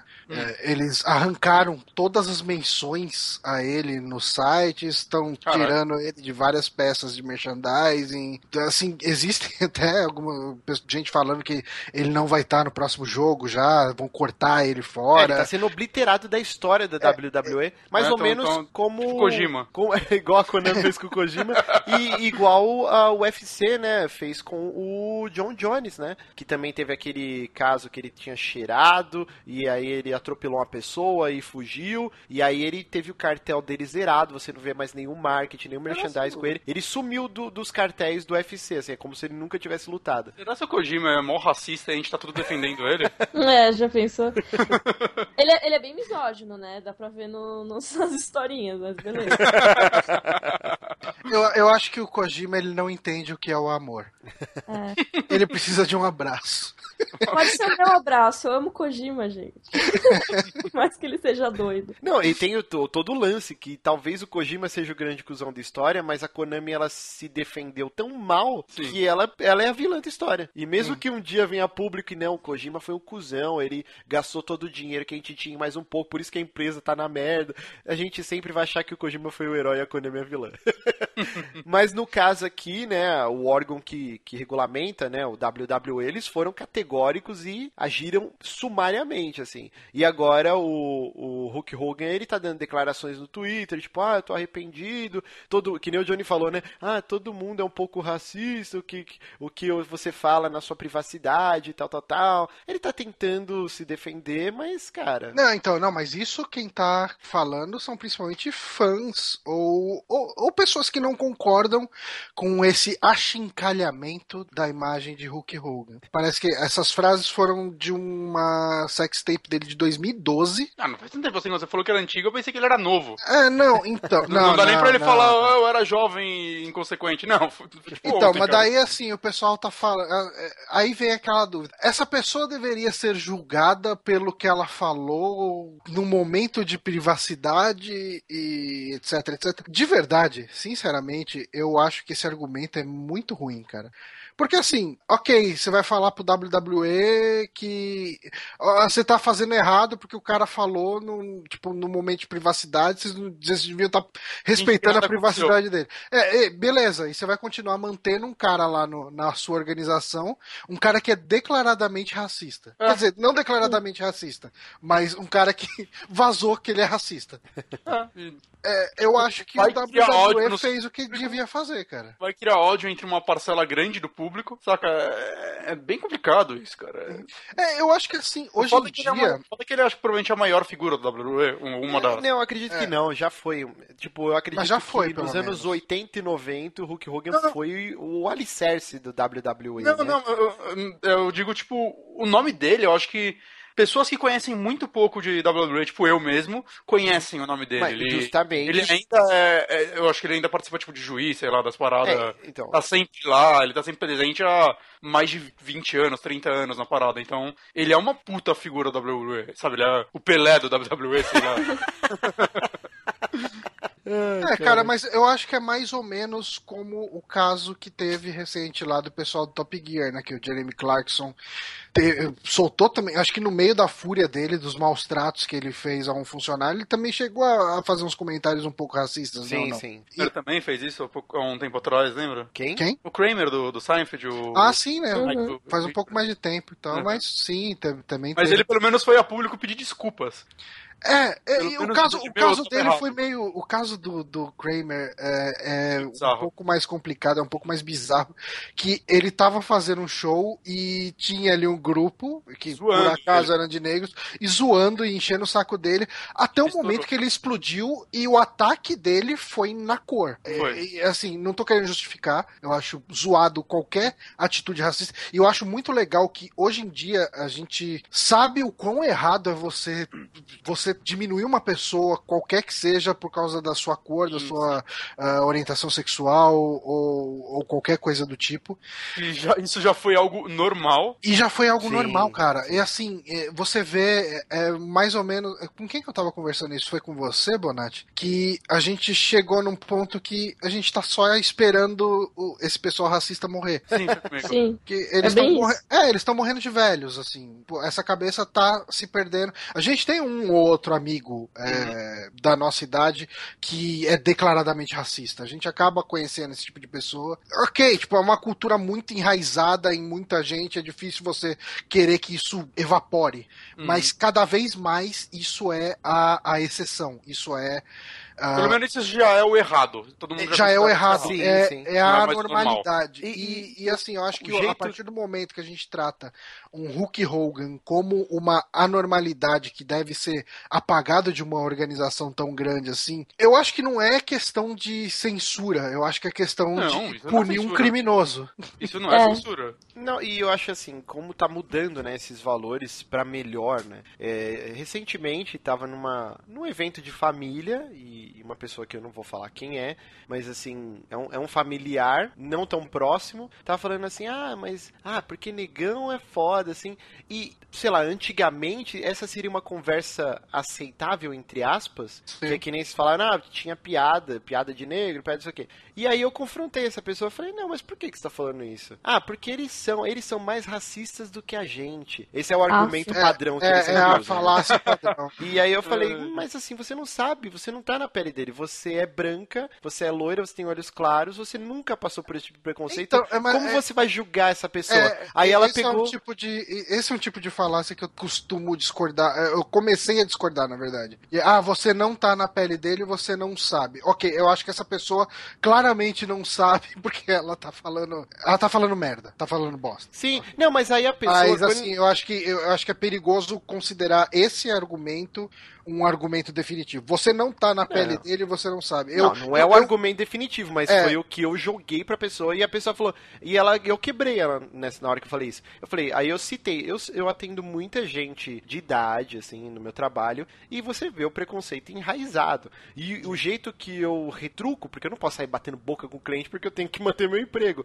Mas, por uhum. exemplo, quando um cliente chega e faz alguma piada racista, ah, ó, aquele cara lá, não sei o quê, eu não rio. Eu fico sério, eu mudo meu semblante semblante, e aí eu atendo a pessoa bem assim, friamente, a pessoa sente que ela pisou naquele gelo mais fino. E aí ela não faz essa piada. E foi o que aconteceu, aconteceu quando eu confrontei esse, esse familiar, que, eu, que aí eu dei o um exemplo, falei, olha, tem um cliente que eu atendo há muitos anos, ele é, ele é negro, e ele é pintor, então ele sempre vai lá no banco com a roupa suja, respingada de tinta, e ele acabou, e ele me contou que ele estava vindo pro banco e uma senhora viu ele, atravessou a rua e ainda xingou ele quando chegou do outro lado da rua. Caramba. Tipo, falou assim, ah, porra, vai me assaltar. E aí ele falou que o cara que tava do lado da, da senhora ficou encarando ele, tipo, falando, e aí, você vai roubar, mano? Tipo, pra bater nele. E é um senhor, tá ligado? Ele deve ter uns 60 anos, esse, esse senhor que sofreu essa agressão. E quando ele me contou isso, eu desacreditei. E aí, depois que eu usei o argumento que ela não, que ela nunca tinha sentido isso na pele, eu contei esse fato. E aí ela pegou, ah, é mesmo. E aí acabou o assunto, cara. Tipo, uhum. morreu esse assunto. Então, eu acho que assim, nesses, nesses pequenos gestos do dia a dia que a gente pode não mudar a mentalidade, porque a gente não vai mudar, cara. A pessoa não. é velha, ela cresceu com essa porra, ela vai morrer assim, ela vai morrer racista. Uhum. Mas você pode incutir na mente dela que, ok, talvez esse comportamento seu não seja mais aceito pela sociedade e é melhor você guardar isso para você e ficar bem quietinha. Pelo menos é. ela para de propagar essas ideias. Né? Exato. Né? Se ela pensa que ela pensa para ela mesma e não vai influenciar os outros. Uhum. É, Mas... é, é, que tem muito disso, assim. É, eu acho que o que gerou a polêmica um pouco mais nessa notícia foi que ele não estava fazendo, entre aspas, aí, um discurso racista. Ele fez um comentário.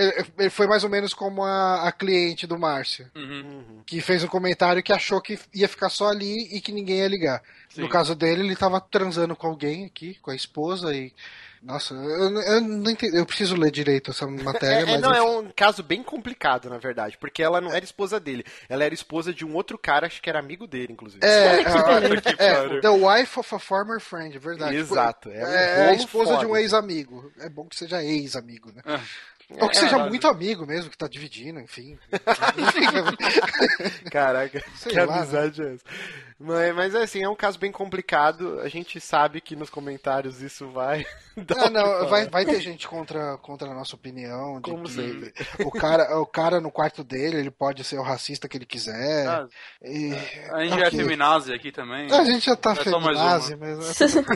É Vixe, ainda mais com a minha participação no programa, então eu vou chamar de feminazi. Não, mas eu acho legal, a gente ergueu essa bandeira aqui. É, eu odeio o termo feminazi, mas o pessoal ah, chama a gente. É, que o povo chama a gente assim, então. É. Mas assim, é, é bom que o cara. Mas que... eu, você sabe qual que é a minha relação com o termo feminazi? Hum. É mais ou menos a relação que aquelas feministas mais extremas têm com o termo que, que elas usam, que elas abraçaram a marcha das vadias. é, nós somos as vadias mesmo foda-se. É, então nós somos os feminazi mesmo. Tipo, tá achando ruim, foda-se você. E eu acredito que a gente perdeu uma parcela de ouvintes que, que, que, pequena, mas a gente perdeu, isso é fato, a gente acompanha as estatísticas, desde que a gente começou. Foi logo no começo do programa, na verdade, que a gente teve. Não foi nada combinado, ah, vamos ser engajados. Não, foi que a gente viu. Saiu que... um tema e todo mundo concordava com uma opinião. Não, é porque, sabe, foi tão orgânico, porque porque antes, a gente, todo mundo aqui já teve podcast, participou de sites, a gente fazia é, pautas fechadas, né? Uhum. E quando a gente começou a noticiar, é, pegar notícias toda semana, a gente viu que tinha um padrão se repetindo. E aí uhum. a gente, ok, cara, tá errado isso. A gente viu que cada vez mais boneco da Viúva Negra, que não existe, uma série de coisas, é tipo a Quiet do Metal Gear, um monte de coisa, a gente foi vendo, ok, cara, existe algo errado e a gente foi aos poucos erguendo essa bandeira e quanto mais a gente foi se posicionando contra esse sexismo, a gente viu que tem uma galera que não bate, tipo. E essa galera fala que ouvir. a gente tá sendo, nós estamos sendo manipulados. É. Putz, a gente Ô, já... Mika, você que tá né, nessa linha editorial de, de entretenimento que vem sido é, questionada bastante no, nos tempos atuais, a, a, o, o, papel, a representatividade da mulher e principalmente assim na questão, por exemplo, o Omelete, ele tem comentários abertos, né? Tem. É, como, como que é para você escrever, às vezes, sobre algum assunto que esbarre nisso e como você enxerga a reação do, do seu leitor disso? Ou até daquele cara que não é seu leitor, que tá lá uhum. pra causar? É, normalmente não é leitor, né? Ele entra lá é. pra falar merda e falou. Nem leu o texto. No, no texto e no vídeo era uma coisa meio diferente. Eu vou explicar um por um, assim. Uhum. No texto, no começo o pessoal teve um pouco de resistência. Eu acho que teve uns dois ou três comentários no, nas primeiras críticas que eu fiz. Nas notícias, não tanto. Nas notícias o pessoal nem lê quem escreveu, né? Uhum. Na crítica que o pessoal vai lá e vê, ah, essa pessoa, se eu concordei com ela, eu vou eh, olhar o nome para elogiar. Se eu, se eu não concordei, eu vou olhar para xingar. E aí, nas minhas primeiras críticas, acho que teve uns dois ou três que foram, viram meu nome e xingaram, mas assim, nada demais. E aí, com o tempo, o pessoal começou a ler minhas críticas começou a gostar. Tanto que às vezes até o pessoal fala, pô, sinto falta das suas críticas, queria que você fizesse uma crítica do jogo tal, quando você já não tava mais lá, não sei o quê esse tipo de coisa. Mas nos vídeos, cara, nos vídeos é muito engraçado. Porque eu fazia o. Eu fazia o bloco com as meninas e aí já tinha o público que assistiu o nosso vídeo sabia quem era a gente, não sei o quê. Mas quando eu ia pro bloco com os caras, por exemplo, para falar de anime, ou então um bloco de games, alguma coisa assim, muitas vezes era tipo, nossa, essa gorda, o que, que ela tá falando? Não entende porra nenhuma. que merda. Não, que era, nossa, era muito, era super comum isso também. Aí quando estreou minha, minha coluna de, de cultura japonesa no Omelete recentemente, os caras falaram, ah, tiraram um podcast pra botar essa gorda falando de anime, tipo, um negócio assim, Nossa, sabe? É, cara, é, e assim... É, é esse, mas sempre rola. Esse é o tipo de coisa que, por exemplo, a gente dificilmente enfrentaria como homens. Sim. As pessoas não teriam, não, não nos atacariam dessa forma. Uhum. Ele, assim, eu acho que tem, tem uma cabeça que é tão, é, é tão ridiculamente pequena. A própria Mika falou, né? Tipo, ela acha até engraçado. Porque é tão patético, é tão ridículo. O, o cara, o cara ele tem que chamar a atenção. O que, que essa gorda tá fazendo? Ele não pode discordar, falar, ó, eu não acho isso por tal motivo, e até criar um diálogo a partir daí, que é uma das coisas mais legais da internet, quando você sabe aproveitar isso. Uhum. Sim, é, é. Ele tem que chegar e falar, tô aqui, tô aqui, olha para mim, olha para mim, gritar e é isso aí. É, é e assim, assim, são as pessoas. A gente tem alguns métodos, né? O que a gente fez aqui foi bloquear comentários anônimos. Então o uhum. cara. E, e, não diminuiu, na verdade, o número uhum. de comentários, tá aumentando até, tipo. Aumenta, é, porque as pessoas um que se afastavam, se afastavam por comentários babacas não vão se afastar, porque. Exato. E elas, assim, elas sentem mais seguras. Mais, e digo mais, no último podcast a gente falou da questão da objetificação da mulher no, no na propaganda do Combat, Combat Arms ali e tal. E tinham pessoas que estavam comentando, discordando da gente, falando que não, que isso deve continuar desse jeito por causa disso, disso, disso.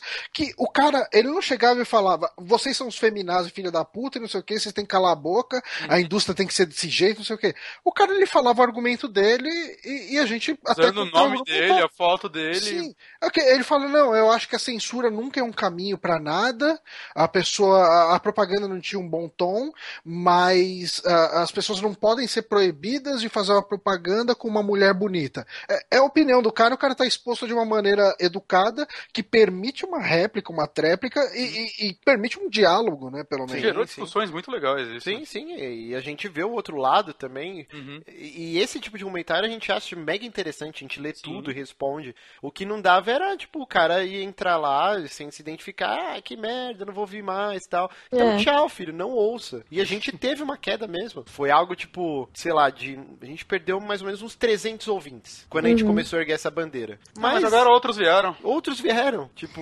ok, tchau e benção, não volte mais, tá ligado? Mas assim, a gente não vai mudar. Essa bandeira a gente decidiu erguer, é a nossa opinião e acabou. Se você não, não Não dá pra gente concorda, fingir ser outra coisa. É, paciência, entendeu? É, exato. Eu acho que a partir do momento que você vai vendo as notícias, você percebe que não tem muito como pensar de outro jeito, assim. As pessoas que, que falam, às vezes elas podem até ser boas pessoas no dia a dia, mas a ideia que elas estão propagando é muito, tipo, leva a outras coisas, sabe? Então, ah, você é a favor da Quiet usar um biquininho, porque, a- ah, tem que mostrar a mulher bonita mesmo. Mas aí você tá concordando que, tipo, tem que ter sempre uma mulher de biquininho em tudo, praticamente, sabe? É, sei lá. É, não, isso tá tão incutido É. na, na cultura que é difícil. Aos poucos vai mudar e eu espero que mude. E, e vai acontecer. Mas aí você pega um, um jogo de fantasia medieval, desde a época do Dungeons and Dragons, o guerreiro ele tá na full plate armor. Você só vê um trecho do rosto dele, porque ele tá todo naquela armadura eh, voluptuosa, cheio de, de gancho, cacete a quatro, de ferros e tal. E aí a, a heroína, ela tá com, só cobrindo o peito. É. É Essa é um uma discussão biquíni. que eu tava tendo até com o Danilo Dias, né? A gente falou, meu, se for pra ser uma parada assim, tem que ser 100%, né? Não lembro que jogo usava isso, mas, tipo, os homens estavam de sunguinha e as mulheres de biquíni. Golden, Aí, Golden Axe. O Golden Axe mesmo, assim, né? Ok, porque aí você tá criando toda essa estética bizarra. Sim, você tem o, o Mas- bárbaro lá com a, com a sunga de texugo e tem a Uhum. mulher gostosona com, com biquíni. Ok, Exato. faz sentido. Agora, só um ser assim é bizarro. É, incomoda da mesma forma que muito maluco ia ficar incomodado se no jogo as mulheres estivessem completamente vestidas e os caras pelados. Exato. O cara ia surgiu, ficar incomodado, ia xingar pra caralho, e aí ele ia querer ter razão.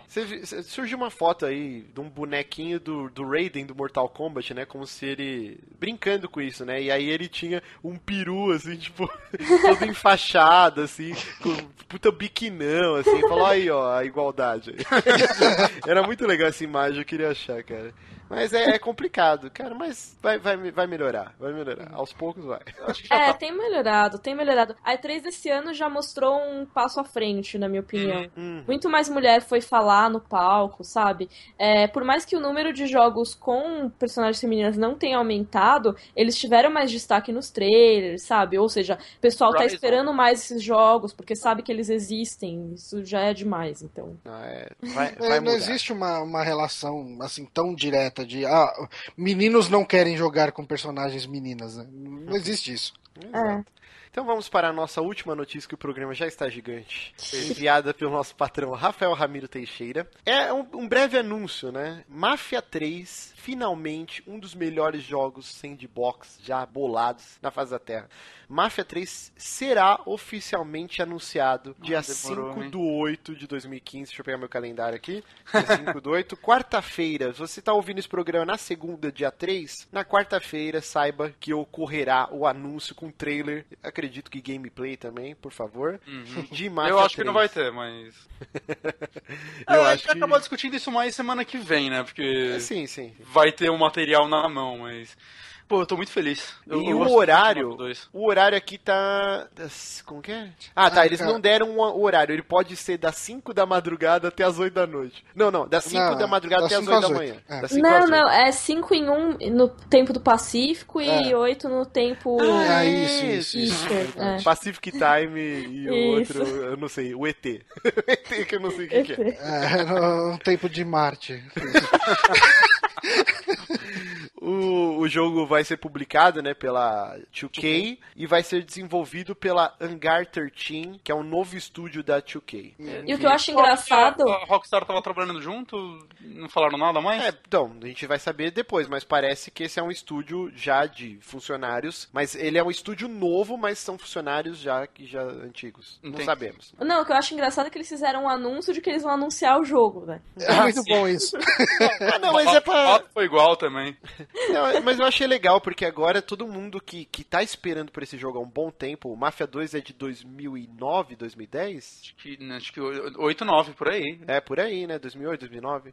E, cara, quem é fã desse jogo tá alucinado por uma continuação, né? Uhum. Então é um jeito deles meio que, ó, beleza, gente, o jogo existe, ele está sendo feito e o anúncio vai ser nesse horário, então vai, um monte de gente vai estar acompanhando isso daí, eu acho, eu acho Sim. interessante. Eu rejoguei Mafia 2 há uns dois anos atrás. E, cara, ele é um jogo que ainda é muito bom, assim. Sim, O 1 também Pouquíssimo- é um jogo ótimo. Um eu nunca joguei inteiro, cara. Eu tinha que jogar ele. Falam que é até melhor que o 2, a gente fala. Em termos de história, talvez o 1 seja melhor. Ah. Eu gosto tanto do 2, cara. Eu gosto e, muito. E, e, assim, se você pegar o arco, como eles. Ele dá um banho em qualquer GTA Ah, na sim. construção de personagem. Porque o GTA, ele tem toda aquela. aquele. Desculpa o termo, mas assim, clítoris visual. você fica maluco, né? O jogo é lindo, Uhum. os detalhes, tipo, o cara andando e, o- e o chinelo havaiana dele batendo no calcanhar, aquele mundo enorme pra você fazer um monte de coisas. Mas em quesito história, GTA é sofrível, cara. Ah, eu discordo. Eu, eu gosto muito da história do 5. Porra, não tem como gostar muito. Ela é engraçada e tal, mas. Mas é a intenção dela, Eu cara. achei legal. Eu gosto Ah, muito dela. Mas a história de Mafia 2 é bem mais legal. Sim, Ah, Mafia sim. 2 dá um banho. Porra, que jogo que você tem o arco de você entrar no crime, depois quando você tá crescendo Não, você vai e- preso. e- E aí eu escrevi, quem eu quiser, espero- quem, Falei, quem quiser, quem tiver algum interesse, ah, tem um review meu de Mafia 2 lá no Drink and Play. Vamos linkar. Vamos Eu tenho linkar. medo de reler, porque faz muito tempo que eu escrevi, então talvez. Mas, Bonatti, Enfim, mas tá lá. Mas Quando- eu, eu quando- espero muito que o Mafia. é- é- Ele não é tão sandbox, né? Ele é um mundo aberto, mas. É, ele não é aquela parada lotada de coisa pra você fazer, né? Ele é muito focado na história. E eu espero que continue assim. ele é um Eu- sandbox linear. É, E, Ele- e, assim, eu, eu tô batendo na história de GTA. Eu, é claro, eu gostei, eu zerei, Uhum. eu adoro. Eu jogo GTA desde o primeiro, visão de cima. Mas ele tem esse, essa abordagem galhofa. E, e eu sinto que quando ele quer pegar em assuntos polêmicos, ele faz de um jeito muito rude, meio boboca, assim. Às vezes parece um South Park sem os personagens, assim. Ele, ele é muito caricato com tudo. ele é caricato. Sim, enquanto que o Mafia ele aborda temas que eu nunca vi em nenhum outro jogo. Por exemplo, o seu protagonista, que você já tá um tempão jogando, você vai pra prisão. E aí na prisão tem uma parte do jogo que o gameplay é você ir tomar banho. E os caras chega três malucos e tenta te estuprar. Que jogo que fez isso? É, essa E parte inteira da prisão, acho que é uma das melhores partes do essa jogo. parte, eu tava com mais medo do que em Dark Souls, cara. Porque, tipo, se eu apanhar aqui, os caras vão comer meu cu, velho. Fudeu. Então, que jogo, nenhum outro jogo abordou isso. Então, o Mafia, ele, ele pega essa. Tanto o Mafia 1 também já abordava coisas bem pesadas. Então, eu acho que ele dá um banho, né, toda nessa parte de história de GTA. Eu Eu, gosto- quero muito Mafia 3. Eu gosto muito é, a forma também como ele faz o, o mundo, é, no sentido assim, por exemplo, você não pode correr, você não pode sair batendo o carro, ele, ele te centra a você a, a dirigir direito, a Uhum. você fazer as coisas direito, né? Ele tenta ser um pouco mais realista nesse sentido. É, ele tenta te, te prender no mundo, né? Você tem que Uhum. pôr gasolina no carro, caralho. É genial. tipo, você Sim. tá lá andando, você vê que seu odômetro, o carro do nada morreu, parou de Ó, funcionar. e Mafia 2 acho que foi o primeiro jogo de mundo aberto com veículos, pelo menos carro e tal, que é, ele tinha um sistema legal pra você ter seu carro e meio que ficar com ele até o final do jogo. Uhum. Que GTA até então você era mão da caralho, né? Você pegava seu carro, perdia, pegava outro. E o Mafia 2 criou um lance que o GTA V usa hoje, né? Provavelmente, talvez o Red Dead tenha feito isso com o seu cavalo, né? Mas. Mas. Botar com carro é mais... Não, não. Você poder ficar com o mesmo cavalo o jogo inteiro, por exemplo. Ah, sim, sim. Mas com carro, acho que o Mafia 2 foi o primeiro até isso. E é bem legal, você, você cria um, um carinho pelo seu carro, eu não quero bater nele.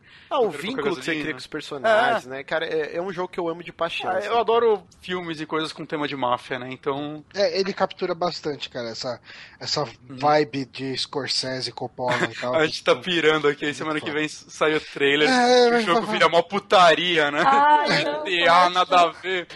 Mas é Máfia tipo. moderna nos dias atuais, negócio nada a ver. Máfia, Mafia Warfare. É, Bom, já que a gente tem um essa gigante. janela, essa janela bem curta pra cagar regra, eu acho que o Mafia é uma das poucas franquias que ainda tem esse, esse amor envolvido, que, pô, esse é o terceiro jogo e o primeiro é de 2001, se eu não me engano. Então, assim, você vê que existe esse tempo de desenvolvimento, os caras não vão, ah, a gente vai ter, pegar o nosso tempo pra lançar. É tipo um Fallout. Quando os caras forem anunciar o jogo, o jogo já tá pronto, vai ser esse ano praticamente. Ah, sim. É, eu Então- acho que Máfia é bem possível que saia no máximo comecinho do ano que vem. Exato. Ele não é um jogo, talvez, que tente competir com os lançamentos de final de ano? Uhum. Agora sim, em especulações, o que eu não quero pra esse jogo.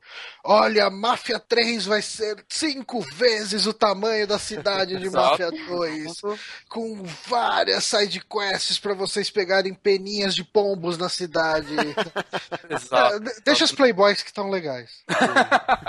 Mika, como você se sente? Você jogou Mafia 2? Não joguei Mafia 2, gente, não me matem. Mas você sabe dos coletáveis que eram capas de Playboy dos anos 50. Sim, sim, eu Como sei, mas é se uma sente? grande falha na minha vida não ter jogado isso ainda. Mas você acha legal o coletável ser uma capa da Playboy? ah, eu acho, é. Não, então tá beleza. no contexto, tá no É que eu tava contexto. com medo de me sentir um porco sujo. Mas, Eles cara, equilibram colocando capa da G também. Eu não sei se lá fora é outro Nossa. nome. não existia É, meio, na meio. época. Eu não sei, eu não sei. Esse conhecimento é seu. Mas, cara, é. Pô, eu tô muito ansioso. Eu também. Meu Deus, cara. E assim, Cara. ele tá, se eu não me engano, eu não sei se quando esse, esse programa for publicado ele ainda vai estar. Mas Mafia 2 no Steam, 80% de desconto. Uhum. Então, assim, Uau. quem não jogou, não tem mais desculpa. cara. E é um jogo bom até hoje. Assim. Exato. Ele é- ele é. É muito E ele não é. Se você tá com medo também, tipo, ah, é um jogo mundo aberto, não tenho tempo. É, ele deve ter umas 12 horas, a história focada. é, É, 10 ou não, 12. não é um jogo. Ele tem o tempo. É por isso que eu falo, eu não vejo ele como um sandbox. Ele tem um mapa aberto lá, mas. Você tá sempre sendo guiado por ele. É, talvez, sei lá, o primeiro Batman, o Arkham Asylum, saca? O mapa dele você poderia, podia andar nele livremente, mas você não queria fazer isso. Você não tinha motivo pra fazer isso. Sim, sim. O tempo todo tá em uma urgência. Você não vai até o lugar pegar missão. É. O, cada missão começa, sei lá, no, no seu dia. Você acordando no seu apartamento e o maluco já gritando na sua porta. Ô, corre aí que deu merda. É, ou tocando o telefone. Sempre É. começa assim, né? É o dia da vida do mafioso. Acordou, toca o telefone, ok, vamos lá fazer a missão. E, e o Máfia, ele é feito de momentos. E tem momentos do 1 e do 2 que eu vou guardar pra sempre. Por exemplo, tem uma missão que. Não, é, é- são coisas marcantes, assim.